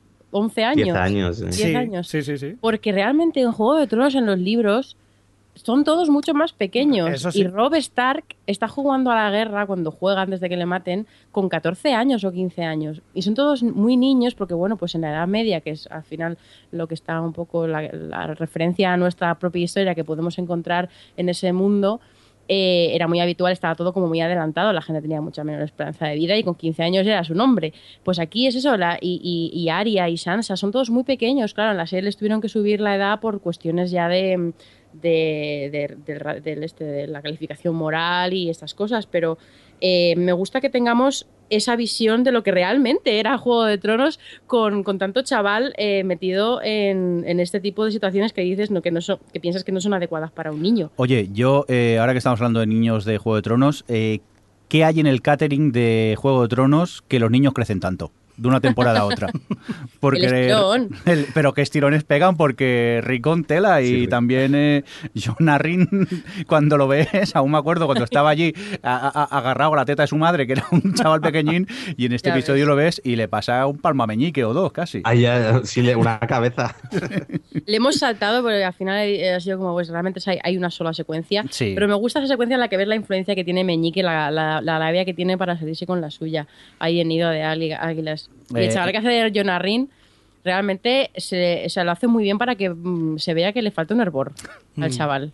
De todas formas, en Meñique a mí me ha parecido y me sigue pareciendo el personaje clave de, de todo lo que está pasando en Juego de Tronos. No olvidemos que es él el que provoca eh, la caída en desgracia de los Stark y el que provoca, a fin de cuentas, toda la guerra que es matando, envenenando a John Arryn, que es el señor de Nido de Águilas, y hace que Robert Baratheon vaya por Ned Stark y todo. Y es el que lo ha ido tramando todo. Acordaos de esa magnífica escena en, el que, en la que Varys y él se enfrentan entre ellos, se hablando sobre el trono, sobre quién va llegar al trono, y luego, sobre todo en el episodio 10, reconociendo a Sansa Sí. que lo que quiere es gobernar él en, en el juego. Y o sea, en mientras el esté trono. vivo no lo va a dejar de intentar. Exacto. A mí es lo que me inquietó de... Bueno, no sé si podemos hablar ya de ello, de esa última secuencia cuando, pues eso, le dicen a John, le proclaman como el rey del norte, y hay un momento de una mirada de, de Sansa a, a Meñique Ujú. Que deja la puerta abierta Esa. a muchas cosas. Mira, Porque- Claro, yo soy, yo soy, yo tengo esperanza y creo que es una mirada de te tengo que mantener a este a raya porque me acaba de decir que quiere gobernar los siete reinos y va a estar ahí para darme la puñalada en cuanto tal, porque no creo. no, que pero No, Ya, ya, no, pero- no, no, no, pero- también puede- va por el lado de ella de eh, por qué John el rey del norte. Lo sé, lo sé, claro. Soy yo Totalmente. la Stark. ha sido Meñiques el que, el que la ha hecho.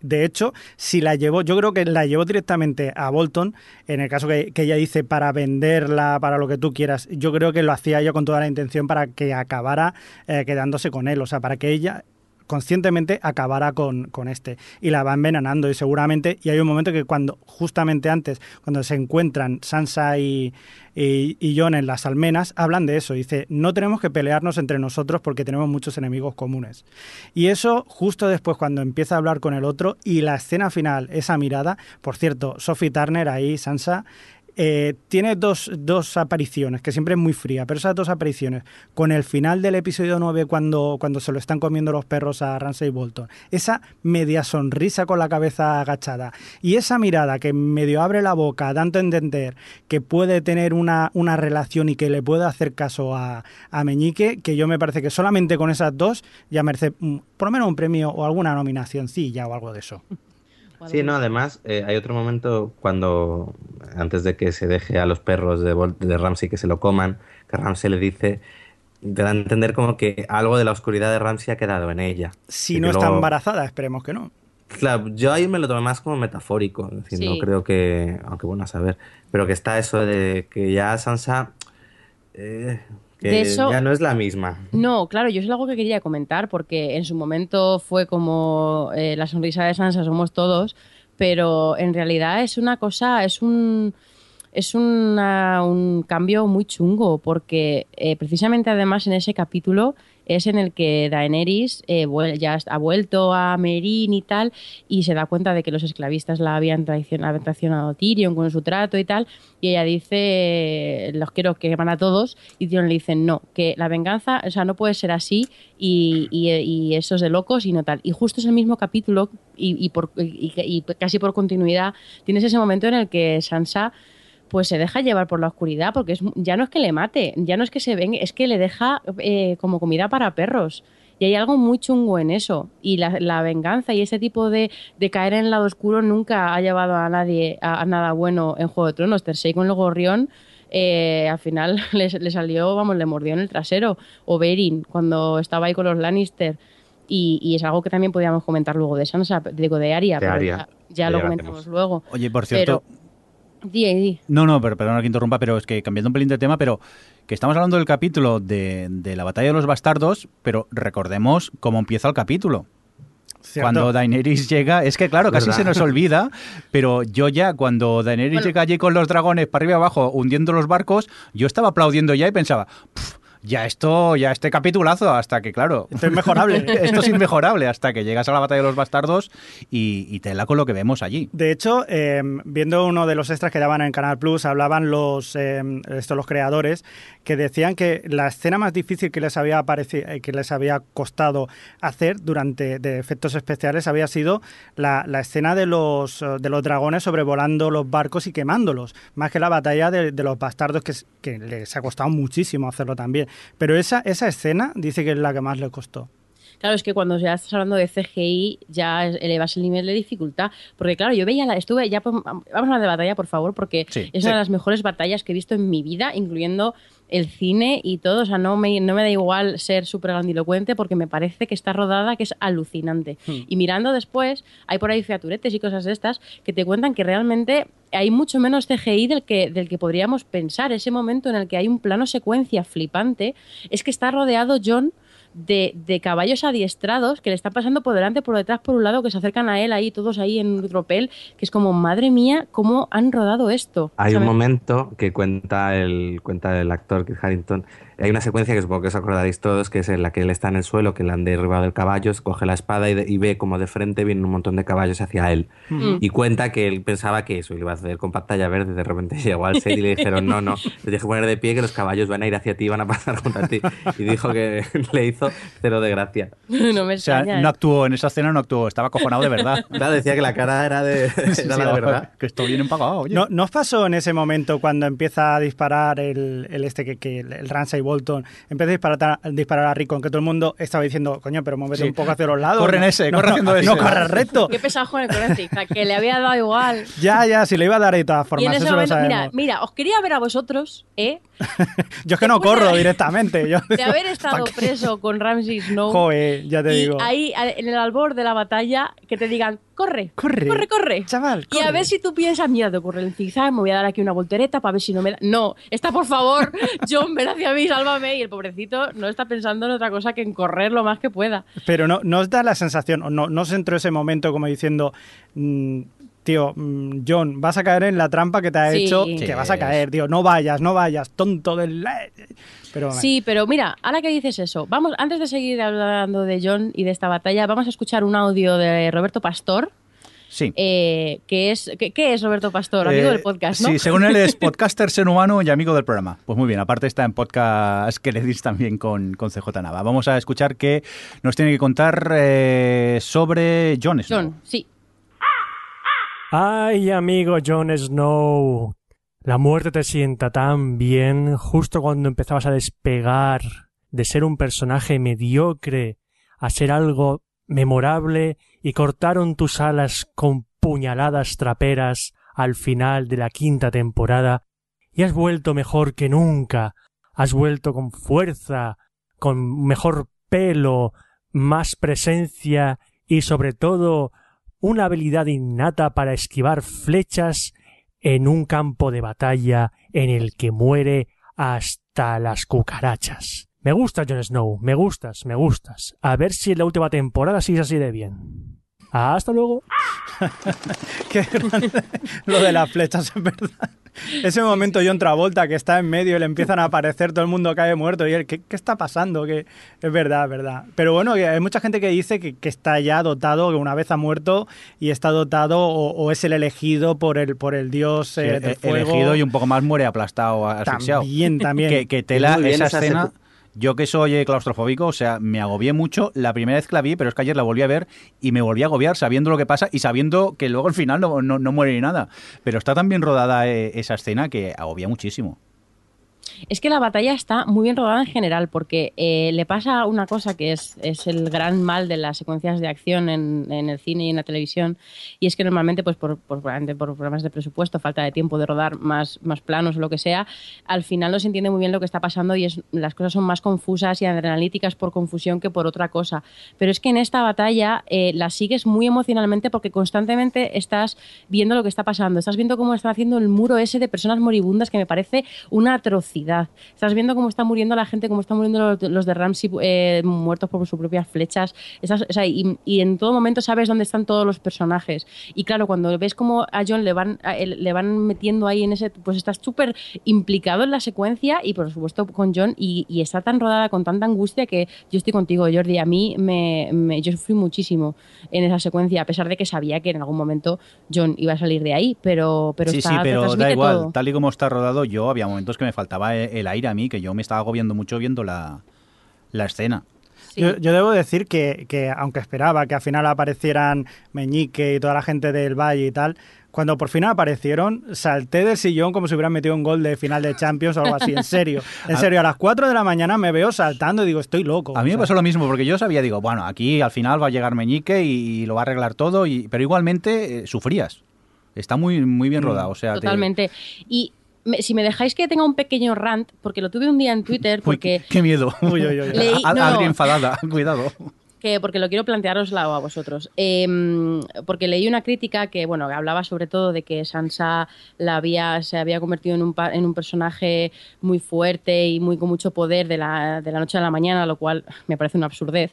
Pero bueno, al margen de eso, em, ah, eh, comentaban que, claro, que joder, que qué casualidad que John se deje llevar por la emoción eh, cuando Ramsey mata a Rickon, cuando sabía que eso podía pasar y cuando sabía que eso eh, era, es- una trampa que precisamente lo que quería conseguir Ramsey es que atacasen ellos. Eh, que qué casualidad que Meñique tardase tanto en aparecer, porque claro, así pueden morir y podemos ver cómo mueren un montón y perder la esperanza y que luego justo llegue alguien para, para salvar el Taris. Como, pero vamos a ver, es que me parece, o sea, son esas, esas cosas que me da la sensación de que la gente disfruta buscando Sí, de tres pies sí, al gato sí. y que están cuestionando la, la razón de ser de la ficción. Exacto, y de exacto. que si John, o sea, aparte de que no hay, no hay un motivo racional porque John reaccione así, es completamente emocional y me parece muy comprensible, no está pensando en ese momento, solo quiere, se cabrea y sale y no lo piensa. eh, es que si llega antes Meñique, no hay batalla. Y si no tira, y si Bran no sube por la torre, mm, este Jaime no le tira por la torre y no hay serie. Es que me parecen esas cosas tan absurdas que ya la Claro. gente quiere retorcer ahí de, de tal forma las cosas que me frustra bastante. Eh, yo también, por ejemplo, eh, escuché críticas en cuanto a la batalla, por ejemplo, que, que estaba eh, organizado de una manera estratégicamente como demasiado perfecta. Ese semicírculo perfecto es imposible de conseguir en una batalla. ¿Qué más da, tío? Sí, a Déjate llevar por la historia. Te están contando una cosa de ficción, que aparecen dragones, que hay, que hay un gigante. ¿No te has dado cuenta que hay un Pues gigante Mira, ahí? empezando porque a la quedan gente? para matarse, que eso me pone nerviosísima de este tipo de historias. Están 7 y 7, en el momento en el que están eh, Ramsey y John y todos los demás hablando de- del día siguiente va a haber batalla, es Sí. como, es que soy yo, soy John, y le saco la espalda y, le- y- y les la clavo ahí.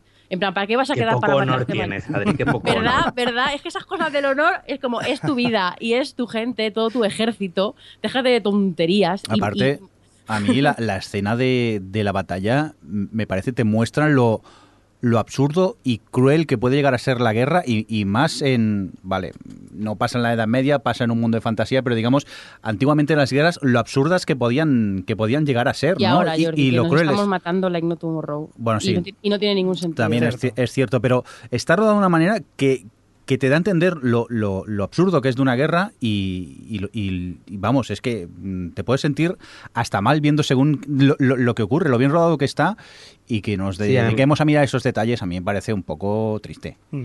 Que- Yo, yo más eh, me fijaría en la, en la, mm, polémica que quizás hubo después respecto a si Sansa sabía que iba a llegar, por qué no se lo dijo a Jon Snow y podía haber evitado Mm. tantas muertes como, como hay. Pero ella lo sabe, Sí, espera, un momento, sí. porque tengo un audio, pero antes, Alex, ibas a decir algo, ¿verdad?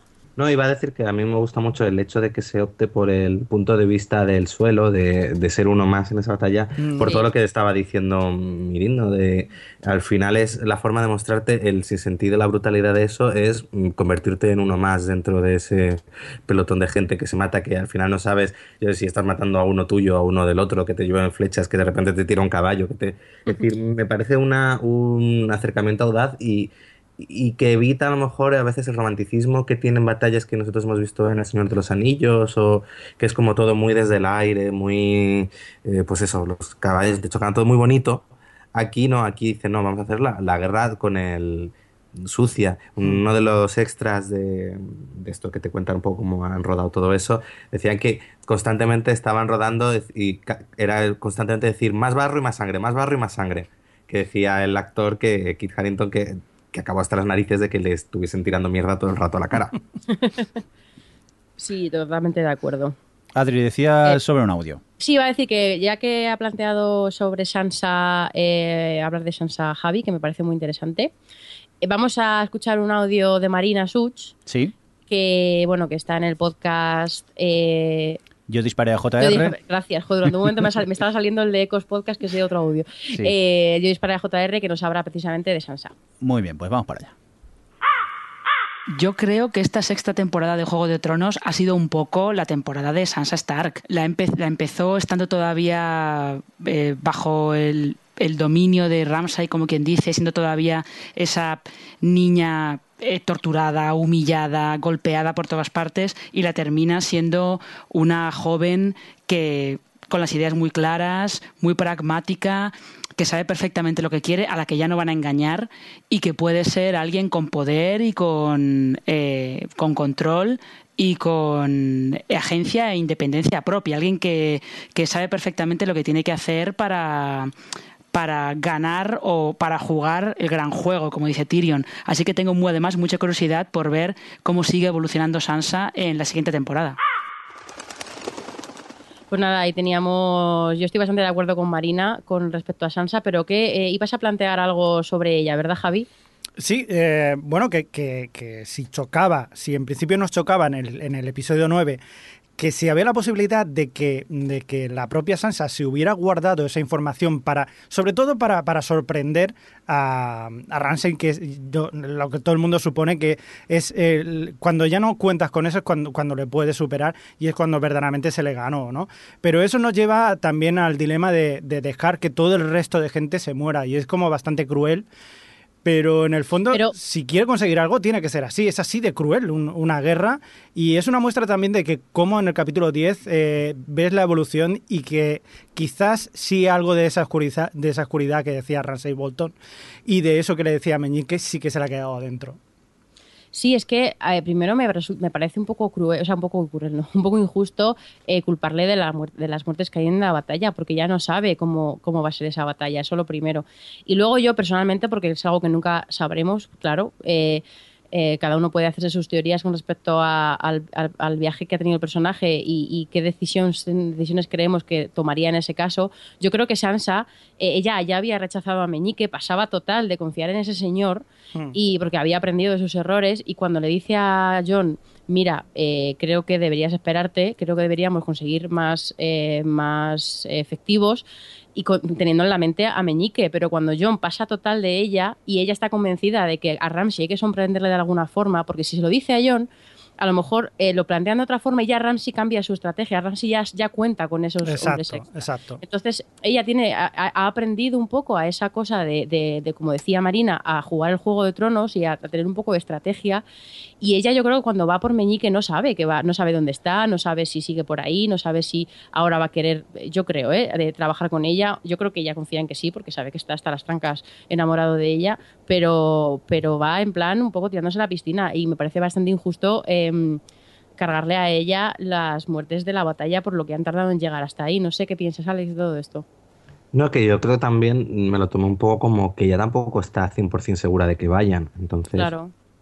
yo, yo lo vi un poco así también.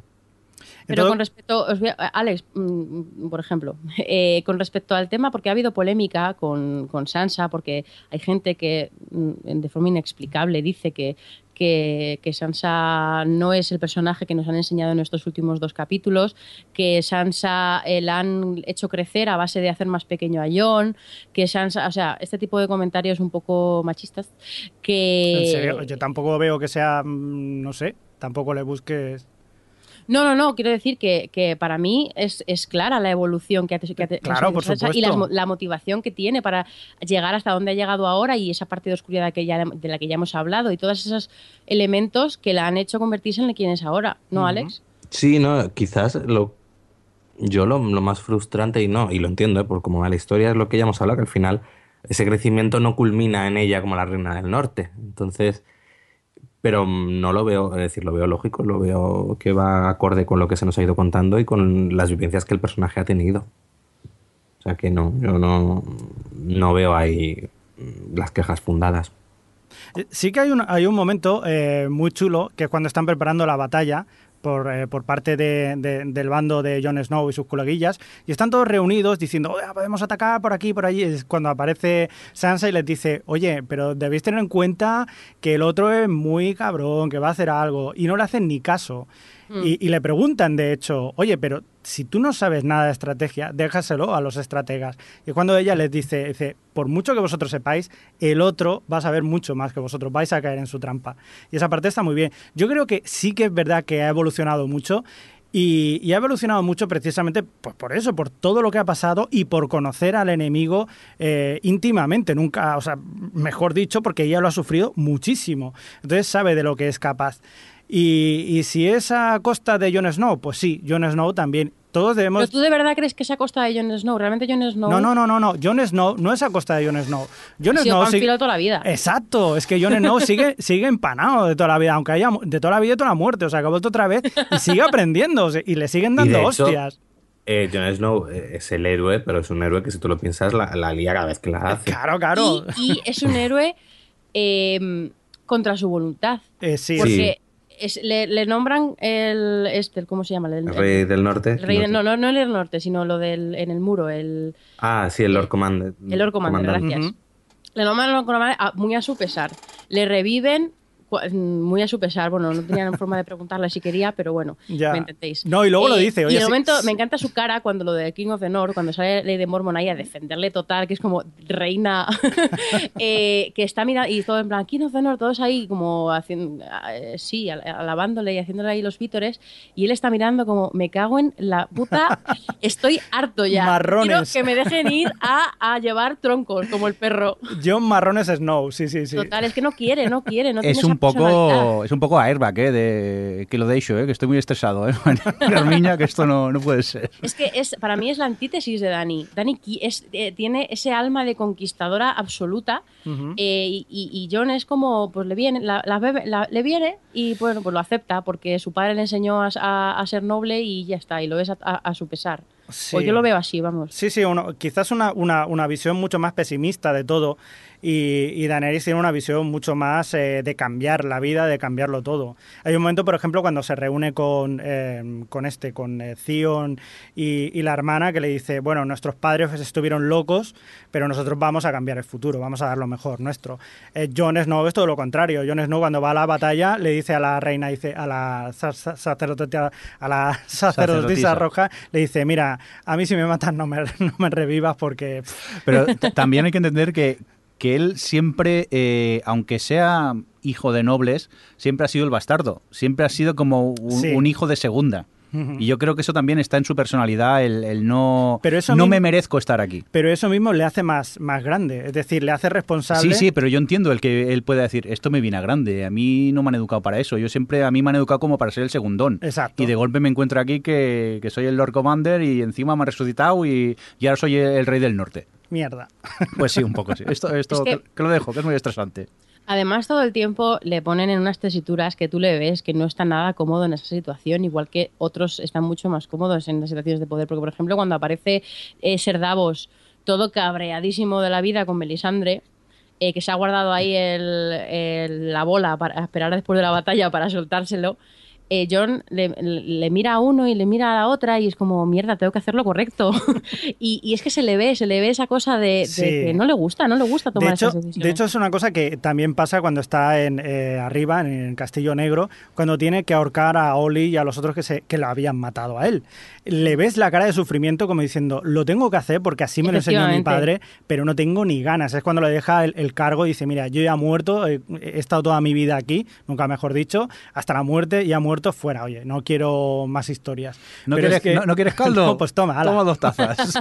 A propósito de Oli, eh, creo que es la primera vez en mi vida que una serie consigue que, que quiera que, que un niño reciba su merecido. En serio, ojo.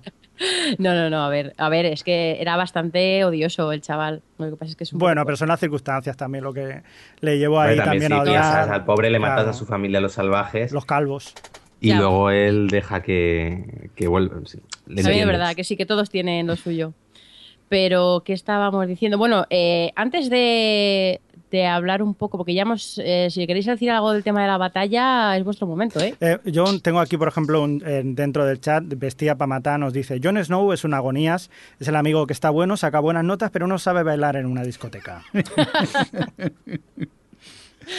Sí, antes, por ejemplo, este eh, Izquierdos Power, hola hermano, eh, decía que, esperaba que Sansa haya, haya aprendido y no se deje engatusar por Meñique. Y yo creo, ya hemos hablado de esto hace un buen rato, eh, de esa última secuencia en la que tiene con Meñique, que le, confiesa que quiere ser el rey del norte, digo el norte del, del- vamos, de los siete y, mm, y ella le hace la cobra. Perdona, Yo creo que perdona, no le hace la cobra, le pone No. la mano, lo para Sí, sí, directamente. ya. Bueno, Sí, pues- che, quieto parado. Bueno, es la, es la versión educada de hacer Sí, la cobra. no. pero, pero yo creo que, que ya en, en varias conversaciones ha demostrado que por lo menos, au- aunque, o sea, que, por lo menos sabe que no tiene que fiarse y, y que ya le han jodido bastante él, le ha jodido bastante Ramsey, le han jodido bastante todo el mundo. Eh, como para andar diciendo, ah, que por cierto, acabo de acordarme, hablando de esto, de, lo mucho que han jodido a Sansa durante toda su vida, eh, que precisamente una de las cosas que yo creo que es una motivación que está ahí cuando Sansa decide callarse lo de Meñique en- antes de la batalla, acordaos de cuando, de cuando su padre Ned Stark le dijo, vámonos a, a- nos vamos a ir a Invernalia porque aquí no vamos a estar, porque esto es, esto es un nido de víboras y, y aquí no tal. Y ella se fue con el cuento a Cersei Hmm. y luego ya sabemos cómo acaba. Exacto. O sea, que ya yo creo que, que, en fin, que ya, ya ha sufrido tantas cosas y ha vivido tantas cosas y tantas traiciones y tanta mierda que yo ya está curada de espanto. Yo espero que, que, que haya aprendido la lección de forma definitiva y absoluta, porque ya le valdría volver a confiar en Meñique. Yo creo Pero- que caerá. Caerá con Meñique, lo siento, ese es lo que yo creo. La teoría loca de Javi. Sí, sí, sí, sí. ¿Que tú Eh, crees que, ah, que Sansa va a, a- a matar a Meñique? No, no, no, no, que va, Ah. va a acabar estando con él, con Meñique. Se van a Ah, sí, revelar. es tu Sí, teoría. Sí, sí, sí. sí. Bueno, Sí, no sí, sí. Pero no lo digas Meñique, así. Meñique me parece el villano final perfecto, que lo ha enredado todo y, y creo que sí, sí, sí. Ese va a ser Eso, el eso, villano eso. final. No digas así, sí, sí, que parece que no te lo creas, pero el problema es que te lo crees. No, sí que me lo crees. Que todo, lo bueno de esto es que puede pasar. Todo es posible.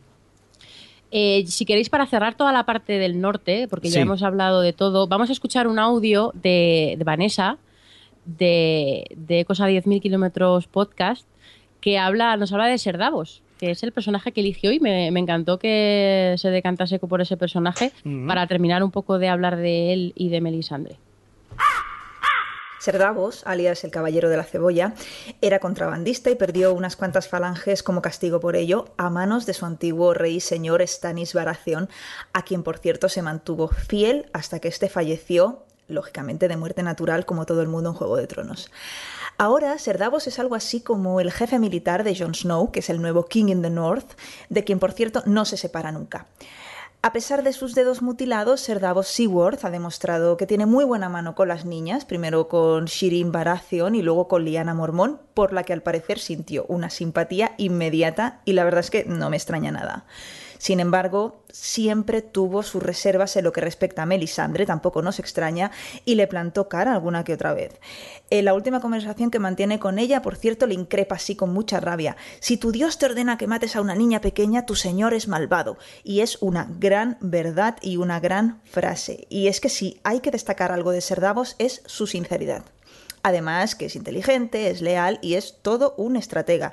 Y también que es un hombre bueno, que es un bien muy escaso en Poniente. Y, una, y un ateo convencido. Y muy sincero, porque lo que dice que hace antes de una batalla, que es me voy del campamento y, y me cago por la bata para abajo y luego ya si eso me preparo para la batalla. Sí, sí, sí. sí. No, pero a mí me encanta lo que dice Vanessa porque es un personaje muy interesante porque es de los, como dice ella, de las pocas personas buenas de corazón de, de forma genuina y, y- y de los más coherentes, digamos, o lógicos. Y ese camino que ha tenido, que, que le hemos vivido tener a Melisandre siempre así en el rabillo del ojo y le, le tenía ganas, le tenía ganas. Y en este momento ya por fin eh, puede pues gritarle todo lo que ha querido gritarle desde hace mucho tiempo. Y es cierto, es muy, es muy chungo el, el momento ese de, de si tu Dios te, te dice que mates a una niña, tu Dios es, es, es cruel o es malo, no sé cómo era. Pero, pero es un gran momento de la serie, bueno, de la temporada para mí. Porque la relación que tiene Juego de Tronos con, con la fe eh, y con la religión siempre vamos, es uno de los, de los pilares de las historias. Ujú. Sí, sí, sí. Si queréis, ahora retomamos el, el tema que habíamos eh, empezado. Ah, al principio hablábamos de la, de la religión dentro Mm. de Juego de Tronos, que tiene, como dices tú, Adri, tiene un papel muy importante. Eh, teniendo en cuenta que, por ejemplo, han echado mano de ellas eh, para, para poder tener el apoyo del pueblo, nunca mejor dicho. Eh, ¿Cómo se soluciona, digamos, eh, la falta de apoyo popular entre una guerra de reyes que a, a la gente ni le va ni le viene? Pues a través de, la, de las religiones, no, no hay otra. En este caso, pues, por ejemplo, en Desembarco del Rey, Cersei no duda en echar mano del Gorrión Supremo para que la gente pueda estar de su lado porque él está perdiendo el favor eh, del pueblo. Eh, nunca lo había tenido, de hecho, ¿no? Pero estaba todo el pueblo volviéndose al lado de, de. Y, por ejemplo, también incluso, mm, incluso Tyrion eh, tiene que tirar de la sacerdotisa roja de allí, de, de Merín, para que, para, que interceda y hagan que, la, que Daenerys sea también venerada como, como la señora, ¿no? El- la profecía de la luz y tal. Y al revés, como también en el norte, em, eh, pues está, pues em, eh, Melisandre haga lo que quiera con, con, este, con este rey que al revés se cree en lo que dicen las religiones. Pues es que no tengo nada que añadir, que lo que he dicho, lo ha dicho muy bien.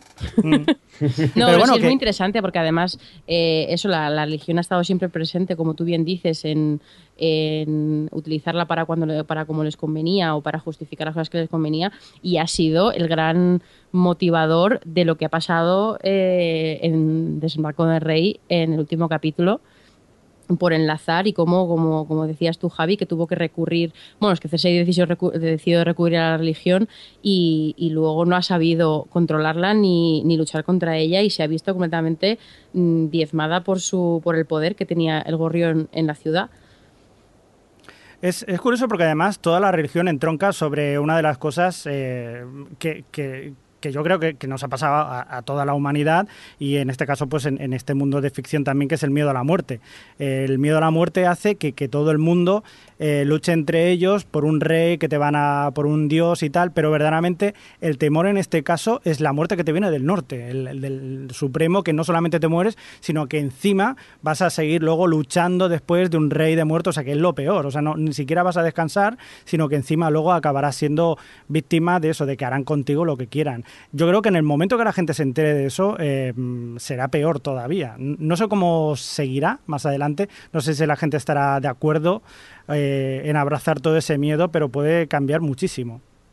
Sí, al final la gente probablemente se vaya a tener que entender y los Juegos Eternos vayan a tener que pausarse o pararse o acabarse para luchar todo el mundo contra los caminantes blancos. Hombre, Pero... yo creo que por cómo está ya las tramas el camino que están llegando, han quitado muchos frentes y si te fijas, ya el Juego de Tronos es bastante reducido sí. Para lo que está por venir, es decir, quedará ya un enfrentamiento grande entre pues las casas que están contra Cersei, que se han aliado con Dani y, y, y Cersei, y a partir de ahí es que ese es el enfrentamiento que queda el Juego de Tronos y después sí. de eso, caminantes blancos. Bueno, chicos, Cersei. Ay. Ese momento de toda la primera parte de la décimo, del décimo capítulo, con esa música maravillosa. Eh, ya lo, es, curiosa, es curiosa la música, ¿no? Porque el uso del piano eh, no encaja del todo con lo que nos tiene acostumbrados. Pero es a la vez. Pero no solo el piano, ¿eh? es una coestación rara para Juego de Tronos, eh, porque es el, el, piano, los coros de los niños, el mm. órgano es como todo para, para, hacer todavía más grande el momento trágico. Que sí, vamos pero a, a, mí esa música me sacó un poco de, de la escena. Ha, ha, habido gente... Sí, hay gente que también sí. Me parecía, claro, es normalmente el sonido del piano que yo, yo creo recordar no había salido o casi no existía y entre los coros. Luego también normalmente Juego de Tronos tiene uh, instrumentos de cuerda mucho más graves, aquí habían como violines también mucho más agudos mm. y yo he de decir que me descolocó un poco mi, no sé, hay gente que ama la música esta esta escena, a mí me echa un pelín para atrás. Yo fui a mí de me gustó que mucho, pero creo creo que descoloca, pero creo que realmente eh, también lo busca en el sentido de que te quiere generar tensión. Uh -huh. Es decir, que no estás sí. viendo una escena cotidiana de ellos vistiéndose normal o tal, sino que yo creo que lo que apoya es el ir generando esa tensión, ese algo va a pasar, que como Margaret que se va dando cuenta, tú como espectador también, como hay algo que no te encaja, que en este caso yo creo que es la música, te ayuda a generar esa sensación de eh, qué pasa aquí. Pero sí, yo ya digo, el, lo que tú dices se lo he leído a más gente. Sí, bueno, y, y, y esto, el, en fin, ¿eh? que ha explotado. ¿Qué queréis que os diga? Pues no, no, no es normal. Eh, ya lo decía, los Lannister pagan sus deudas. Pero me ha gustado mucho, Adri, cómo lo ha contado. En fin, que ha explotado. que no, sí. que no aguantaba que, más. Que hay no, porque decir... además lo han construido muy bien, porque otra vez estamos con lo que decía antes. Es, ah, es que era previsible que iba a explotar. Pues es que te lo han contado. Es que te ha, te ha hablado Tyrion del fuego valirio que estaba escondido. Justo en el capítulo anterior. No, Claro, no, no, capítulo no, anterior. no solo Tyrion. Eh, Cersei con la, la abuela de Margarita, ahora se me ha olvidado el nombre de la abuela. Uh, Oleana. Lady, Lady Lady Oleana. Olenna. Eh, eh, tiene una conversación en la que Cersei, en pocas palabras, te está contando lo que va a hacer. Mm. Y te quedas un poco... Yo por eso, yo recomiendo revisionados de las temporadas una vez han finalizado, ¿eh? porque descubres muchos detalles, muchas conversaciones que desembocan en algo que ocurre luego y en sí te lo están contando lo que van a hacer. Lo que pasa en ese momento no entiendes el por qué quizá o qué puede ocurrir con eso y, y ahí es eso. Eh, entre ellas dos la conversación, Cersei te está contando lo que va a hacer.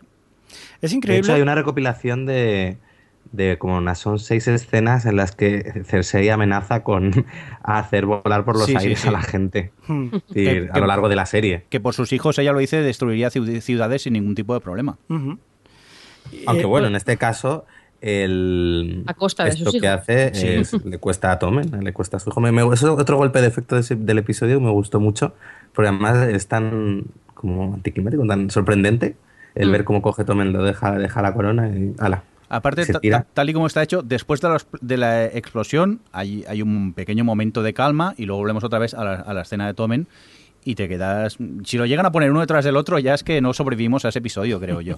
Porque la No, verdad... ahí que- lo importante yo creo que de, de ese momento es lo que dice del personaje de Cersei. Porque siempre se ha dicho que Cersei es mala, pero en cierto modo es no es un personaje plano como o más plano como puede ser los Ramsay Bolton de soy un villano porque me gusta torturar, ¿no? Cersei siempre tenía esa motivación detrás. Por un lado era el hecho de que ella quería el poder y que siempre había lamentado que él, por ser mujer se le había negado la posibilidad de tener ese poder y por otro estaba el amor que sentía por sus hijos que era lo que en cierto modo la humanizaba o le daba un poco el, no ser una villana por maldad, por maldad. En Mm. cambio, en el momento en el que ella ya pierde a Tommen, ya no tiene nada que la, la- la mantenga humana o la mantenga aún, por decir ahí en la fina línea, ¿no? Ahora ya, ya no hay nada que la detenga. Ahora ya ella eh, coge, se, se- se pone la corona y se sienta en el trono. Es decir, ya no hay nada que la separe de decir, bueno, ¿dónde estás ahí para la te puedes salvar o te puedes redimir? No, Y ojo- ya ha perdido a sus hijos y ha perdido esa poca humanidad que le quedaba. Ojo al momento en el que tiene a la septa encadenada, cuando ella abandona la celda, esos shame, que Shame, dice, o sea, un shame. escalofrío recorrió mi cuerpo, fría. Dios. O sea, cuando la está ahogando sí, con el vino me parece maravilloso. Es que además sea, le ahogas con el vino. Es sí, como sí. te estoy ahogando con mi vino bueno, zorra.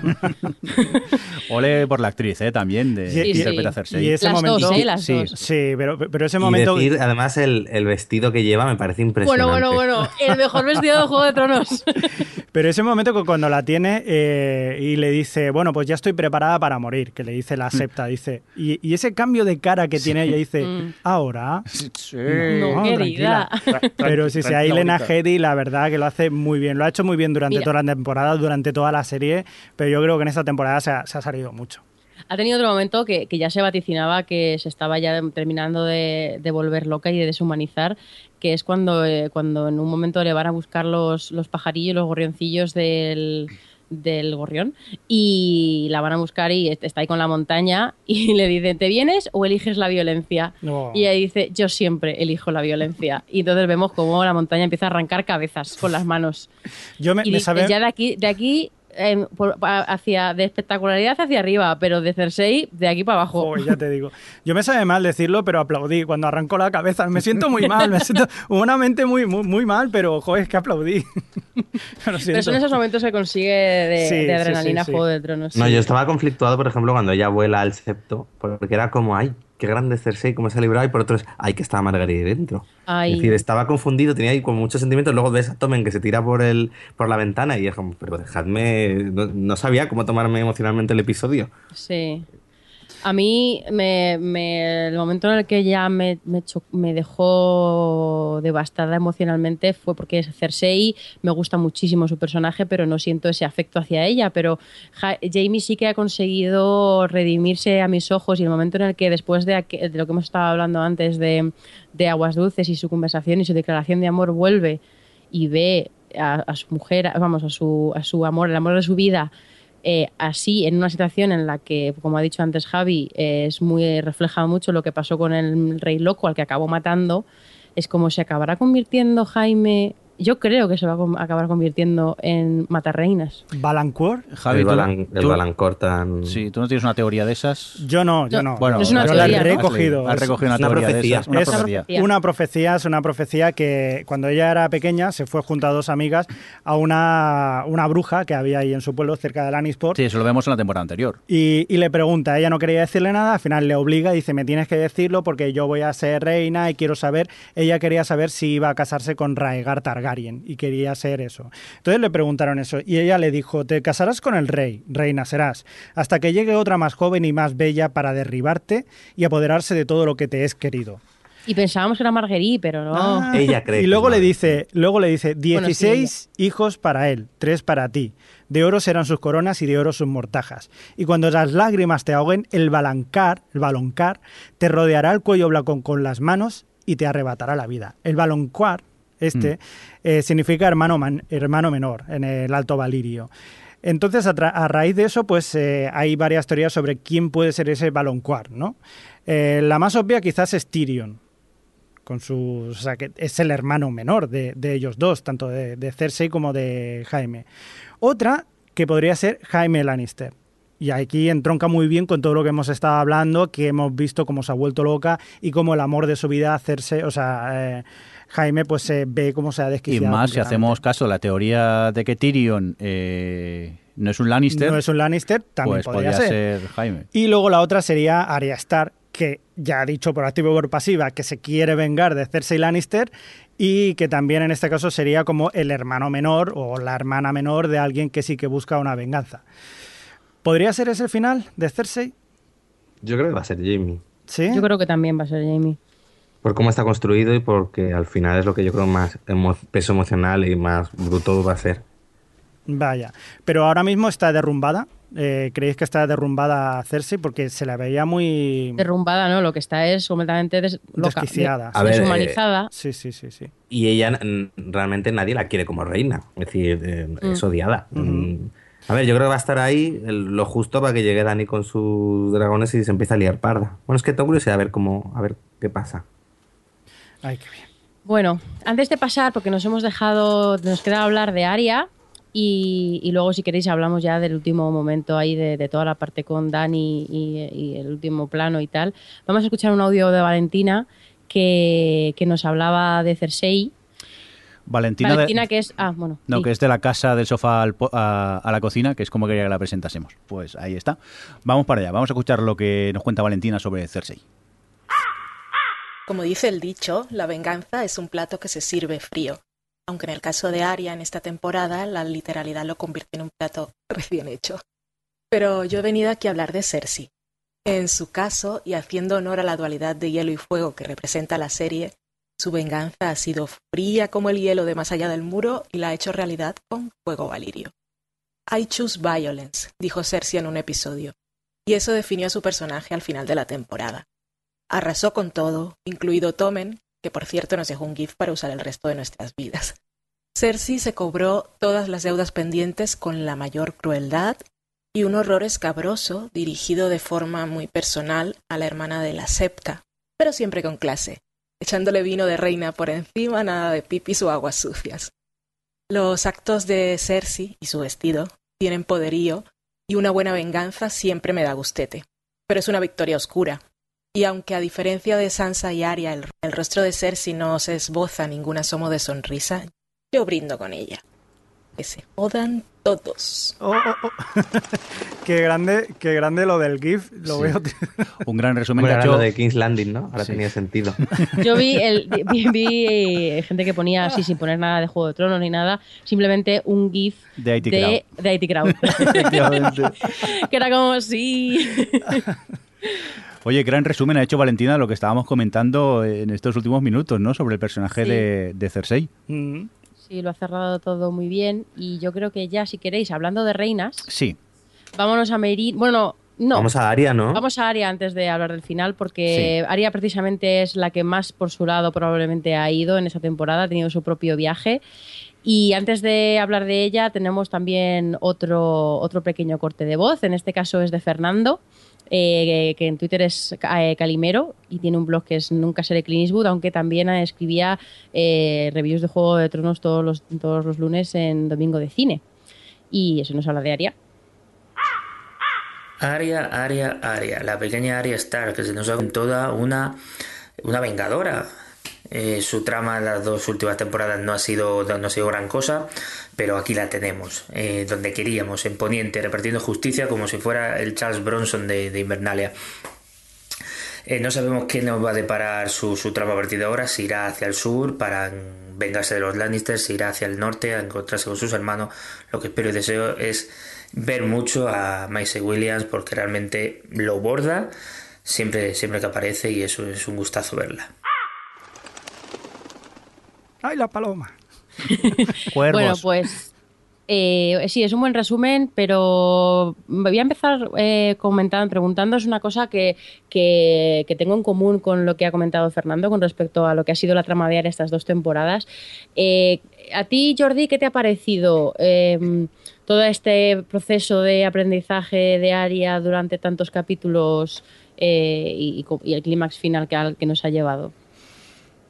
Es que tam- tampoco creo que sea. te- tampoco lo vemos como un proceso de aprendizaje, porque primero la ves como sufriendo mucho a, a- la pobre y, y luego en sí sí que te das cuenta que todo ha sido un proceso de aprendizaje. Pero tal y como me lo han contado a mí, tampoco me parecía que fuera un proceso de, de aprendizaje. Sí, yo personalmente pensaba que, que nos iba a llevar hacia algo más relacionado con el dios de las mil caras y lo que pretendía esa gente y tal, y luego te das cuenta de que la, que la pretensión de Jaqen era precisamente que se convirtiese en Arya Stark y, tal, pero no lo sé, Alex, ¿tú a ti qué te han parecido este camino? Pues quizás no. eh, pues lo que habéis dicho, eh, pensaba que iba a llevar a algo. mm, No sé, me ha quedado un poquillo a media, sobre todo porque luego, eh, esto es lo que ya hemos comentado otras veces, había teorías que casi eran hasta Cuenta la que teoría, lo por que favor, luego... que, es, que es la, es la leche. Pues había una teoría eh, cuando en la secuencia, en el capítulo en el que ella decide eh, dejar a la casa de las, al templo de las mil caras y tal, entonces van a, van a matarla y la apuñalan. Entonces, durante la semana esa, entre ver qué pasa con ella, el apuñalamiento y qué pasa con ella, o sea, había una teoría que decía que realmente eh, todo lo que habíamos visto, todo su aprendizaje con la chica sin nombre, era todo estaba en la cabeza de ella y Aria era ambas personas. Y entonces, a mí me pareció una teoría bastante interesante en el sentido de que servía, habría servido muy bien para retratar ese aprendizaje de Aria, esa forma un poco de la disociación que ella debería tener sobre ser Aria Stark o ser nadie, porque es algo que está siempre ahí, de quién eres, eres nadie, eres Aria Stark. Y al final no fue nada de eso. Simplemente es verdad que ella decidió salir a plena luz del día por, por Bravos y se dejó apuñalar por la, otra chica. Entonces, eh, ahí me quedé un poquillo, bueno. Pero es cierto que era un viaje que era necesario, que ella tenía que aprender, eh, pues eso, a convertirse ya en esa eh, guerrera vengadora. Y nada más nos lleva a un personaje bastante oscuro, nos devuelve un área que siem- siempre lo ha sido, pero que ahora ya definitivamente, como vemos cuando llega ahí, ahí se enfrenta a Walder Frey y le da de comer una empanada hecha de sus propios hijos, eh, nos devuelve un área eh, muy oscura. Y, aquí retomamos a lo que hemos comentado antes sobre Sansa también y sobre ese punto de ay, hasta dónde esa venganza o hasta dónde puede el punto oscuro de ellos llevarles por el mal camino. Mm. Entonces es curioso ver qué va a pasar con Arya y qué va a implicar esa venganza suya y ese giro a la oscuridad que ha dado. Es que, es que realmente ese momento de te voy a. Soy Arya Stark y vas a morir mientras que un Stark te- mm, sonríe mientras te mueres. ¿Aplaudiste? Eh, no, bueno, aparte de que. Bueno, Eso aplaudí. sí. Aplaudí. No solo aplaudí. Cuando se quita la máscara, Sí. Eh, me levanté, empecé a hacer. eh, eh, y cogí el sofá, o sea, el cojín y empecé a dar golpes con el sofá para liberar la adrenalina que estaba sintiendo en ese momento porque Gol- no me lo esperaba para nada. Gol de Champions otra vez. Sí, sí, o sea, fue un momentazo. Pero, pero lo que iba a decir es que realmente ese momento a mí me pasa, me pasó como a Alex, yo, yo dije, realmente Arias se está convirtiendo casi en un monstruo que eh, la ha convertido en un ser frío que es capaz de matar de esa forma. Pero- Eh, por supuesto, ya ha dejado de ser una niña. Pero Adria tenía la lista y siempre decía a quién iba a matar. Sí, pero era una lista, pero eh, todavía tenía ese punto inocente, ese punto de, de que, a ver, siempre ha sido una, una niña muy fuerte y como muy eh, decidida y, y desde luego que le gustaba repartir pana, pero... eh, La forma de hacerlo. Efectivamente, la forma de recrearse, la forma de, de- de- de cortarle el cuello y mirarle que, sonriendo, o sea, es que es, es muy retorcido, Pero es, es muy Ramsey. Si, te- si tenemos en cuenta la vida que ha tenido, porque es una niña que, que queda abandonada a su suerte eh, en medio de un mundo totalmente cruel y que Sí. las pasa putas. Y aún yo creo que ha salido bastante normal. Yo no estoy de acuerdo Bueno, con bastante vosotros. normal, Jordi, que, que, se- que, le- que- que se carga a unos, les hace añicos y hace una empanada con ellos. Eso es normal. Eso no es normal. La vida Lo muy normal dura. es que digas, joder, qué puta mierda de vida eh, me tendré que aguantar. Pero si no hubiera hecho empanadilla, tú no hubieras aplaudido. No, de- a ver, no, yo no aplaudí cuando la empanadilla, aplaudí cuando lo otro, pero... eh, Como Masterchef pierde mucho. sí. Eso es sí. cierto, a ver, el golpe de efecto está ahí, pero si no, si no, yo no estoy juzgando el golpe de efecto y desde luego Aria eh, es así porque el mundo la ha dibujado así. Pero eh, eso no quita que se haya que, que se haya llega- la haya llevado a un camino oscuro. No, y yo- que yo creo que la Aria que dejó moribundo al perro porque no fue capaz de darle el golpe de suerte cuando el perro estaba en su lista. Si ahora se encontrase con el perro, no lo dudaría. No. Ese es el cambio que ha dado Aria. Y Yo- es devastador que le haya llevado el mundo a eso. No estoy de acuerdo con vosotros. ¿No? Eh, no. Eh, por una escena en concreto. Eh, en el momento cuando, cuando la mandan a ella, a que tiene que matar a la actriz, a aquella, Sí. y está durante varios días mirando la representación. Y hay un momento en el que ella se da cuenta cuando muere, o sea, cuando representa que muere Joffrey Baratheon y ella se pone a llorar a su hijo, ella se da cuenta, se da cuenta de, que eh, incluso a ella, a, a Cersei, que la tiene en su lista, es una persona humana que llora por sus hijos, que ha muerto sus hijos y que también esa persona sufre. Y Aria en ningún momento eh, ha tenido, hasta la última hora que sí que tiene a su gente en la lista, el resto de gente no, ella nunca ha estado eh, contenta de matar a nadie. De hecho es la- lo que más le, le- aborrece a ella de tener que matar a gente porque se lo ordenan. Ella solamente quiere matar a la gente que tiene en su lista. El resto de gente no. O sea, no, no, es oscura, pero solamente para la gente que ella la ha llevado mal. Entonces, en el resto de gente, yo creo que se portaría bien.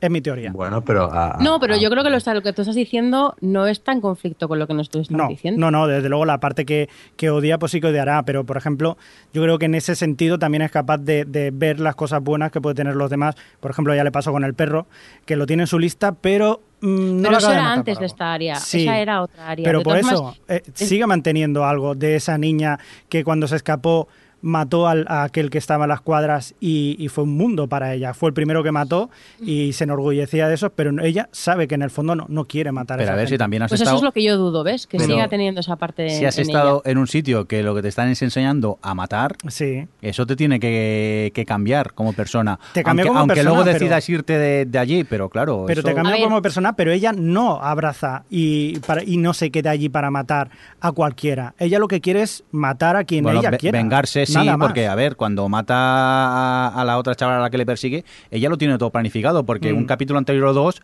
vemos que esconde ya la, la- la espada allí Sí. en, en- en esa habitación Ajá. y ella ya lo tiene todo previsto. Sí. Luego quizás está un poco forzado cómo llega a- a- hasta allí, Vale, porque teletransporte. no, no teletransporte, pero me refiero que No. herida corre por las calles de la ciudad y justo a- acaba allí y Vale. bueno, ya ves tú en pequeños detalles como ella ya va marcando con sangre el camino para que la otra llegue hasta allí. Ujú. Pero ella ya lo tiene planificado Sí. todo eso. Ella sí que quizá a la hora de la gente que se tiene que vengar es una área muy oscura, eso sí. Mm, Sí, con la gente sí, pero el resto de gente no. Por ejemplo, la actriz aquella, ella decide Sí. no matarla. Cuando tendría que haberlo hecho porque le han devuelto la vista y porque ella quiere seguir aprendiendo. Y en ese momento. Claro, pero si estamos de acuerdo, Javi, si está claro, si ahora Mm. ella decide ir al norte y se encuentra con sus hermanos, va a Exacto. feliz con sus hermanos.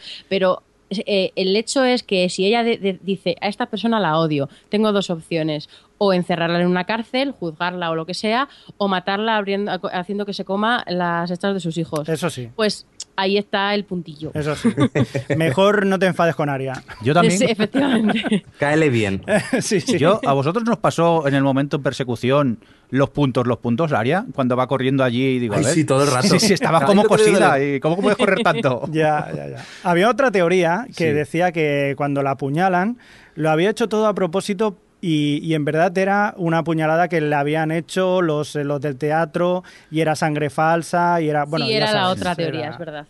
Hay muchas teorías sobre esto. Luego se demostró que no. Al final siguiente se capítulo que no, pues que no. Por cierto, un, un- un poco momento Robocop cuando la otra la persigue ella al Terminator, principio. Sí. ¿no? Digo, perdón, Robocop Terminator. Mm. Vale, Sí. vale. No, fui el único que lo vi. Dije yo, ya estoy... Por en- todo Girona. Sí. Qué bonita se ve Girona, por cierto, en, en, en esta temporada Sí. de Juego de Tronos, ¿eh? Lástima que no vaya a Sí. aparecer más. Sí, ha, porque- explotado, ha explotado Girona y ya nada. Bueno, pues yo creo que podemos cerrar volviendo a Merín y a Daenerys, que, que después de... Bueno, si queréis hablamos primero de Dorne, porque es la temporada que nos decepcionó mucho, bueno, por lo menos a mí, yo creo que en eso estábamos de acuerdo, si no recuerdo mal, eh, cómo llevaron la- toda esa temporada te- en la quinta. Y en esta, pues básicamente han estado desaparecidos. Solo tuvimos una escena inicial en la que eh, el Aria asesina a Dora Martel y al, y al otro chico, a- ¿cómo se llama? Tristén. Y luego al final la vemos encontrándose con la abuela y proponiéndole una alianza. Eh, eh, ¿qué, qué pensáis un poco de cómo, de qué han hecho con esta trama? ¿Creéis que se la han querido quitar de encima de alguna forma, Alex? Han visto que no funcionaba y han hecho lo mejor. Mm, La han quitado rápido, además de una forma bastante efectiva, en ese momento de el área matando ahí a disco y siniestro. Y luego realmente lo van a utilizar para lo que realmente quiere Martin usar Dorne, que es eso, como, como bastión contra, contra desembarco del rey. No, a mí me gustó mucho ver esa secuencia final con, con Lady Olena, eh, cantándole las 40 a las serpientes de arena. Qué grande, qué grande es Lady "Tú, Olena". de- de- no, no, ¿Tú quién eres una niñata. Voy a dejar a- deja hablar aquí a la adulta. ¿Tú quién eres? Y eso estuvo muy bien. Y luego es eso, me parece que. yo no me fijé muy bien, pero leí que había gente que decía que en la última secuencia, en la de los barcos, se ven algunos barcos con los estandartes de, Sí. de Dorne y de. De Martel. De Martel por lo menos sí. De Dorne sí que se les ven, sí. Y del otro, y de, lo, y de los Tully. Entonces sí, es eso. Me, gusta mucho que digan, mira, como no ha funcionado, no vamos a sacar, estar sacando a estos personajes. Lo tenemos aquí, lo ponemos en primera secuencia y luego en el último lo recuperamos para, pues eso, para cerrar aquí lo- por lo que lo necesitábamos. Pues nada, y eso, y ya está. Y ya tenemos, Dani hace su trato con Yara. Ay, me encanta esa secuencia. Qué con- momento, ¿eh? Ahí, eh, ese que se, cómo se miden las dos, ese punto casi de flirteo que en algún momento tienen, esa complicidad. eh, me gusta mucho eso de, vale, los dos, eh, las dos hemos eh, nacido de, de padres que eran reyes pésimos, pero queremos hacer un trabajo mejor que ellos. Y luego tiene ese punto de que bueno, realmente si, si uno se fija en, en el panorama que se ha quedado al final de la serie, de una serie que muchas veces se ha acusado de machista, como ahora mismo es eh, son ellas las que están partiendo el bacalao, como se dice. Son quienes están al mando. Por un lado, Cersei se ha sentado en el trono de hierro. Por otro lado, aquí llega Dani con Yara ahí a invadir esto. Y bueno, y Sansa está en segunda posición en, en Invernalia, pero a, ver lo que hace. Entonces es muy curioso ese giro que ha dado, como en un mundo tan brutal y realmente tan machista por las circunstancias, sean ellas las que al final han tenido que dar un paso adelante y las que están marcando el camino a seguir. Y siguen siendo crueles. Es decir, estamos hablando de igualdad en cuanto a, a- a crueldad. Gracias. Gracias, Javi, porque es que de eso se trata. Sí. Se trata de que, de que las mujeres también pueden estar locas, las mujeres también pueden ser psicópatas, las mujeres pueden ser cualquier personaje. Y si Sansa fuese un tío, jamás leerías ni oirías a nadie decir es que han hecho grande a este personaje haciendo pequeño a, a John. Pero como- es, es- son personajes, pues eso, pues Arya se ha vuelto chunga, la otra, o sea, son personajes, son mujeres y son gente distinta, con ansias de poder, con más, con menos, eh, con ansias de venganza y estas cosas y, y por No, eso... y que han tenido el mérito de poder eh, sobrepasar las barreras que se les imponían para imponerse ellas, algunas pues volando un septo o media ciudad, pero al final consiguiendo lo que se proponían en un, en un mundo que realmente se lo ponían aún más difícil. Sí, que las además de Tronos ha, subrayado mucho en las primeras temporadas el, mundo atroz que es para las mujeres, porque básicamente viven eh, explotadas sexualmente, violadas, eh, siendo, siendo forzadas a casarse simplemente para mantener relaciones entre casas, eh, sin poder desde luego reinar, en fin, como meros mm, objetos para, para hacer intercambios. Si, si piensas como realmente como comienza Dani, Dani es vendida a, Mm. a- a Dragón para como esposa y ya está. Es decir, como una moneda de cambio para conseguir un ejército. Y, y como ella va, va hacia adelante y consigue ser ella la que ahora lleva ese ejército a invadir todo un continente. Bueno, bueno, qué plano, ¿eh? Con todos los con todos los eh, barcos tuneados. Los barcos, los dragones sobrevolando. Sí, sí, sí. Y la que nos espera ya para la próxima. Es que es- ese plano te deja con muchas ganas de que empiece ya la próxima temporada. Bueno, no pasa nada. Quedan, ahora mismo quedan 41 semanas. O sea Solo. que- Jolín. Esto está a la vuelta de la esquina. Sí, Javi es que lo tiene, va poniendo cruces en la pared de su casa, en la habitación. Decir que, por cierto, ya se ha confirmado que, que van a ser, nos quedan 13 capítulos nada más de Juego de Tronos. 13 horas. Que 13 horas. finalmente no- ha sido, iba a ser, todo- a todo apuntaba, al ser poquitas, que que iban a, se- iba a ser una séptima dividida en dos, como han, hecho otras series como Breaking Bad o, Ma- o Mad Men o tal, pero no, finalmente van a ser séptima y octava, pero van a tener la mitad de capítulos. Así que solo nos quedan 13 horas, chicos. Ah, Llevamos sí, es- 60 realmente es eso. y nos quedan 13. Madre mía. Jo, Sí, pero Y de dos temporadas cortas, anda ya. Qué Imagina- rápidas. Imaginaos el año, el, el, el, el anticlímax que va a ser cuando se acabe la temporada 7, en medio de rápido. todo el percal. Se nos va a pasar rapidísimo eh, estas, estas dos temporadas, esos tres episodios. Bueno, nos quedan, do- ¿Es do- el do- momento que veáis el último capítulo? Ay, nos quedan dos especiales de Juego de Tronos, hay que verlo por el positivo. no. Con lo que nos gusta. Si casi, si, si casi no hablamos en los especiales, solo llevamos dos horas y media de podcast. ya. Pero es que da, es que da, da de sí. Daba- pues yo creo que estaríamos hablando cuatro o cinco horas más si, y nos si hemos lo dejado cosas, porque yo me he ido saltando cosas. Sí, Oye. no, no hemos hablado de Sam. Ay, es verdad, y lo tenía aquí puesto en este momento, en el, porque claro, justo había puesto la última, el último apartado era Winter is Here, y entonces, claro, lo, lo quería abrir con, con como era anti- esa es la ciudadela a la que envía el cuervo blanco, pues a partir de ahí quería hablar de Sam, que sí, que ha tenido ahí sus, sus pequeños... ¿Sam? ¿Quién es Sam? sus pequeñas secuencias y, y la verdad es que Juego de Tronos nos sorprende con la cantidad de reyes de casas que son absolutamente hostiables. En este caso, el padre de Sam. Sí, Totalmente. Sí, sí, sí. Si hablábamos de padres chungos, eh, Sí, pues este es Una otro ejemplo. incómoda, ese es un buen ejemplo. Ya Hombre, te es digo. No, y luego está muy bien. Sí, habla, habla. No iba a decir que si os fijasteis cuando llega a la biblioteca, Sí. que... Cuéntales, cuenta. Ah, es- no, sí, es lo que iba a decir, que es cuando se enseña la, la gran biblioteca de Antigua en una escena así que me acordé de la Bella y la Bestia cuando le enseñan la biblioteca. La Bestia Bella. Referencia. La Bella y la Bestia y Juego de Tronos. No lo veo, ¿eh? ¿verdad? Bueno, todo es Eh, posible. Que lo que tiene en el centro de la biblioteca es el, esa especie de artefacto con lentes y tal, que es lo que nos muestran al- en todos los, el- a la vez Ujú. los títulos de crédito del comienzo de la serie siempre, que se ve todo como un mapa. Y entonces le- leía una, como una teoría o tal que decía que realmente Juego de Tronos es una historia contada de como desde el futuro de ese, que te cuentan todo lo que sucedió durante una, una, una época de, de la historia del universo poniente. Y es verdad que el opening lo, lo, lo, lo corrobora, es como que te está contando con un mapa y tal todo lo que sucedió. Una, Una una historia cosa, antigua. una cosa está clara que no creo que la historia de Sam quede en vano y si ha llegado hasta la ciudadela es que debe tener algún papel importante en toda la Claro, Hombre, descubrirá creo que alguna va a forma de derrotar a los Claro. caminantes blancos Mm. Se va a y volverá con su para- espadita. Eso, yo creo que sí, que va a ser el que descubra entre tanto libro algo para derrotarles y, y va a ser esencial. Oye, Pero eso- está bien que nos abran a ese, a ese mundillo de conocimiento y, y espero que, no- que nos cuenten algunas cosillas más sobre, sobre él a través de Sam. O sea, quiero decir historias del pasado y tal. Bueno, pues eh, para cerrar yo creo que es bueno que hagamos una valoración breve, sobre todo de poner en perspectiva lo que ha supuesto esta temporada para, para en, toda la historia de la serie y qué os ha parecido así. A mí es una de las que más me ha gustado, Alex, que te así en general Pues yo, eh, a nivel personal, la he disfrutado muchísimo por el hecho de ser la primera temporada que veía sin saber lo que iba a suceder. Eh, la he vivido mucho y también ha sido la temporada y la vez que he visto por primera vez una serie a las seis y media de la mañana para evitar spoilers. exageración. Y tú, y tú, Mirindo, que además has visto dos veces entera la temporada para prepararte bien para el podcast y luego no te dejaba hablar nada. Me parece correcto. Temporadón.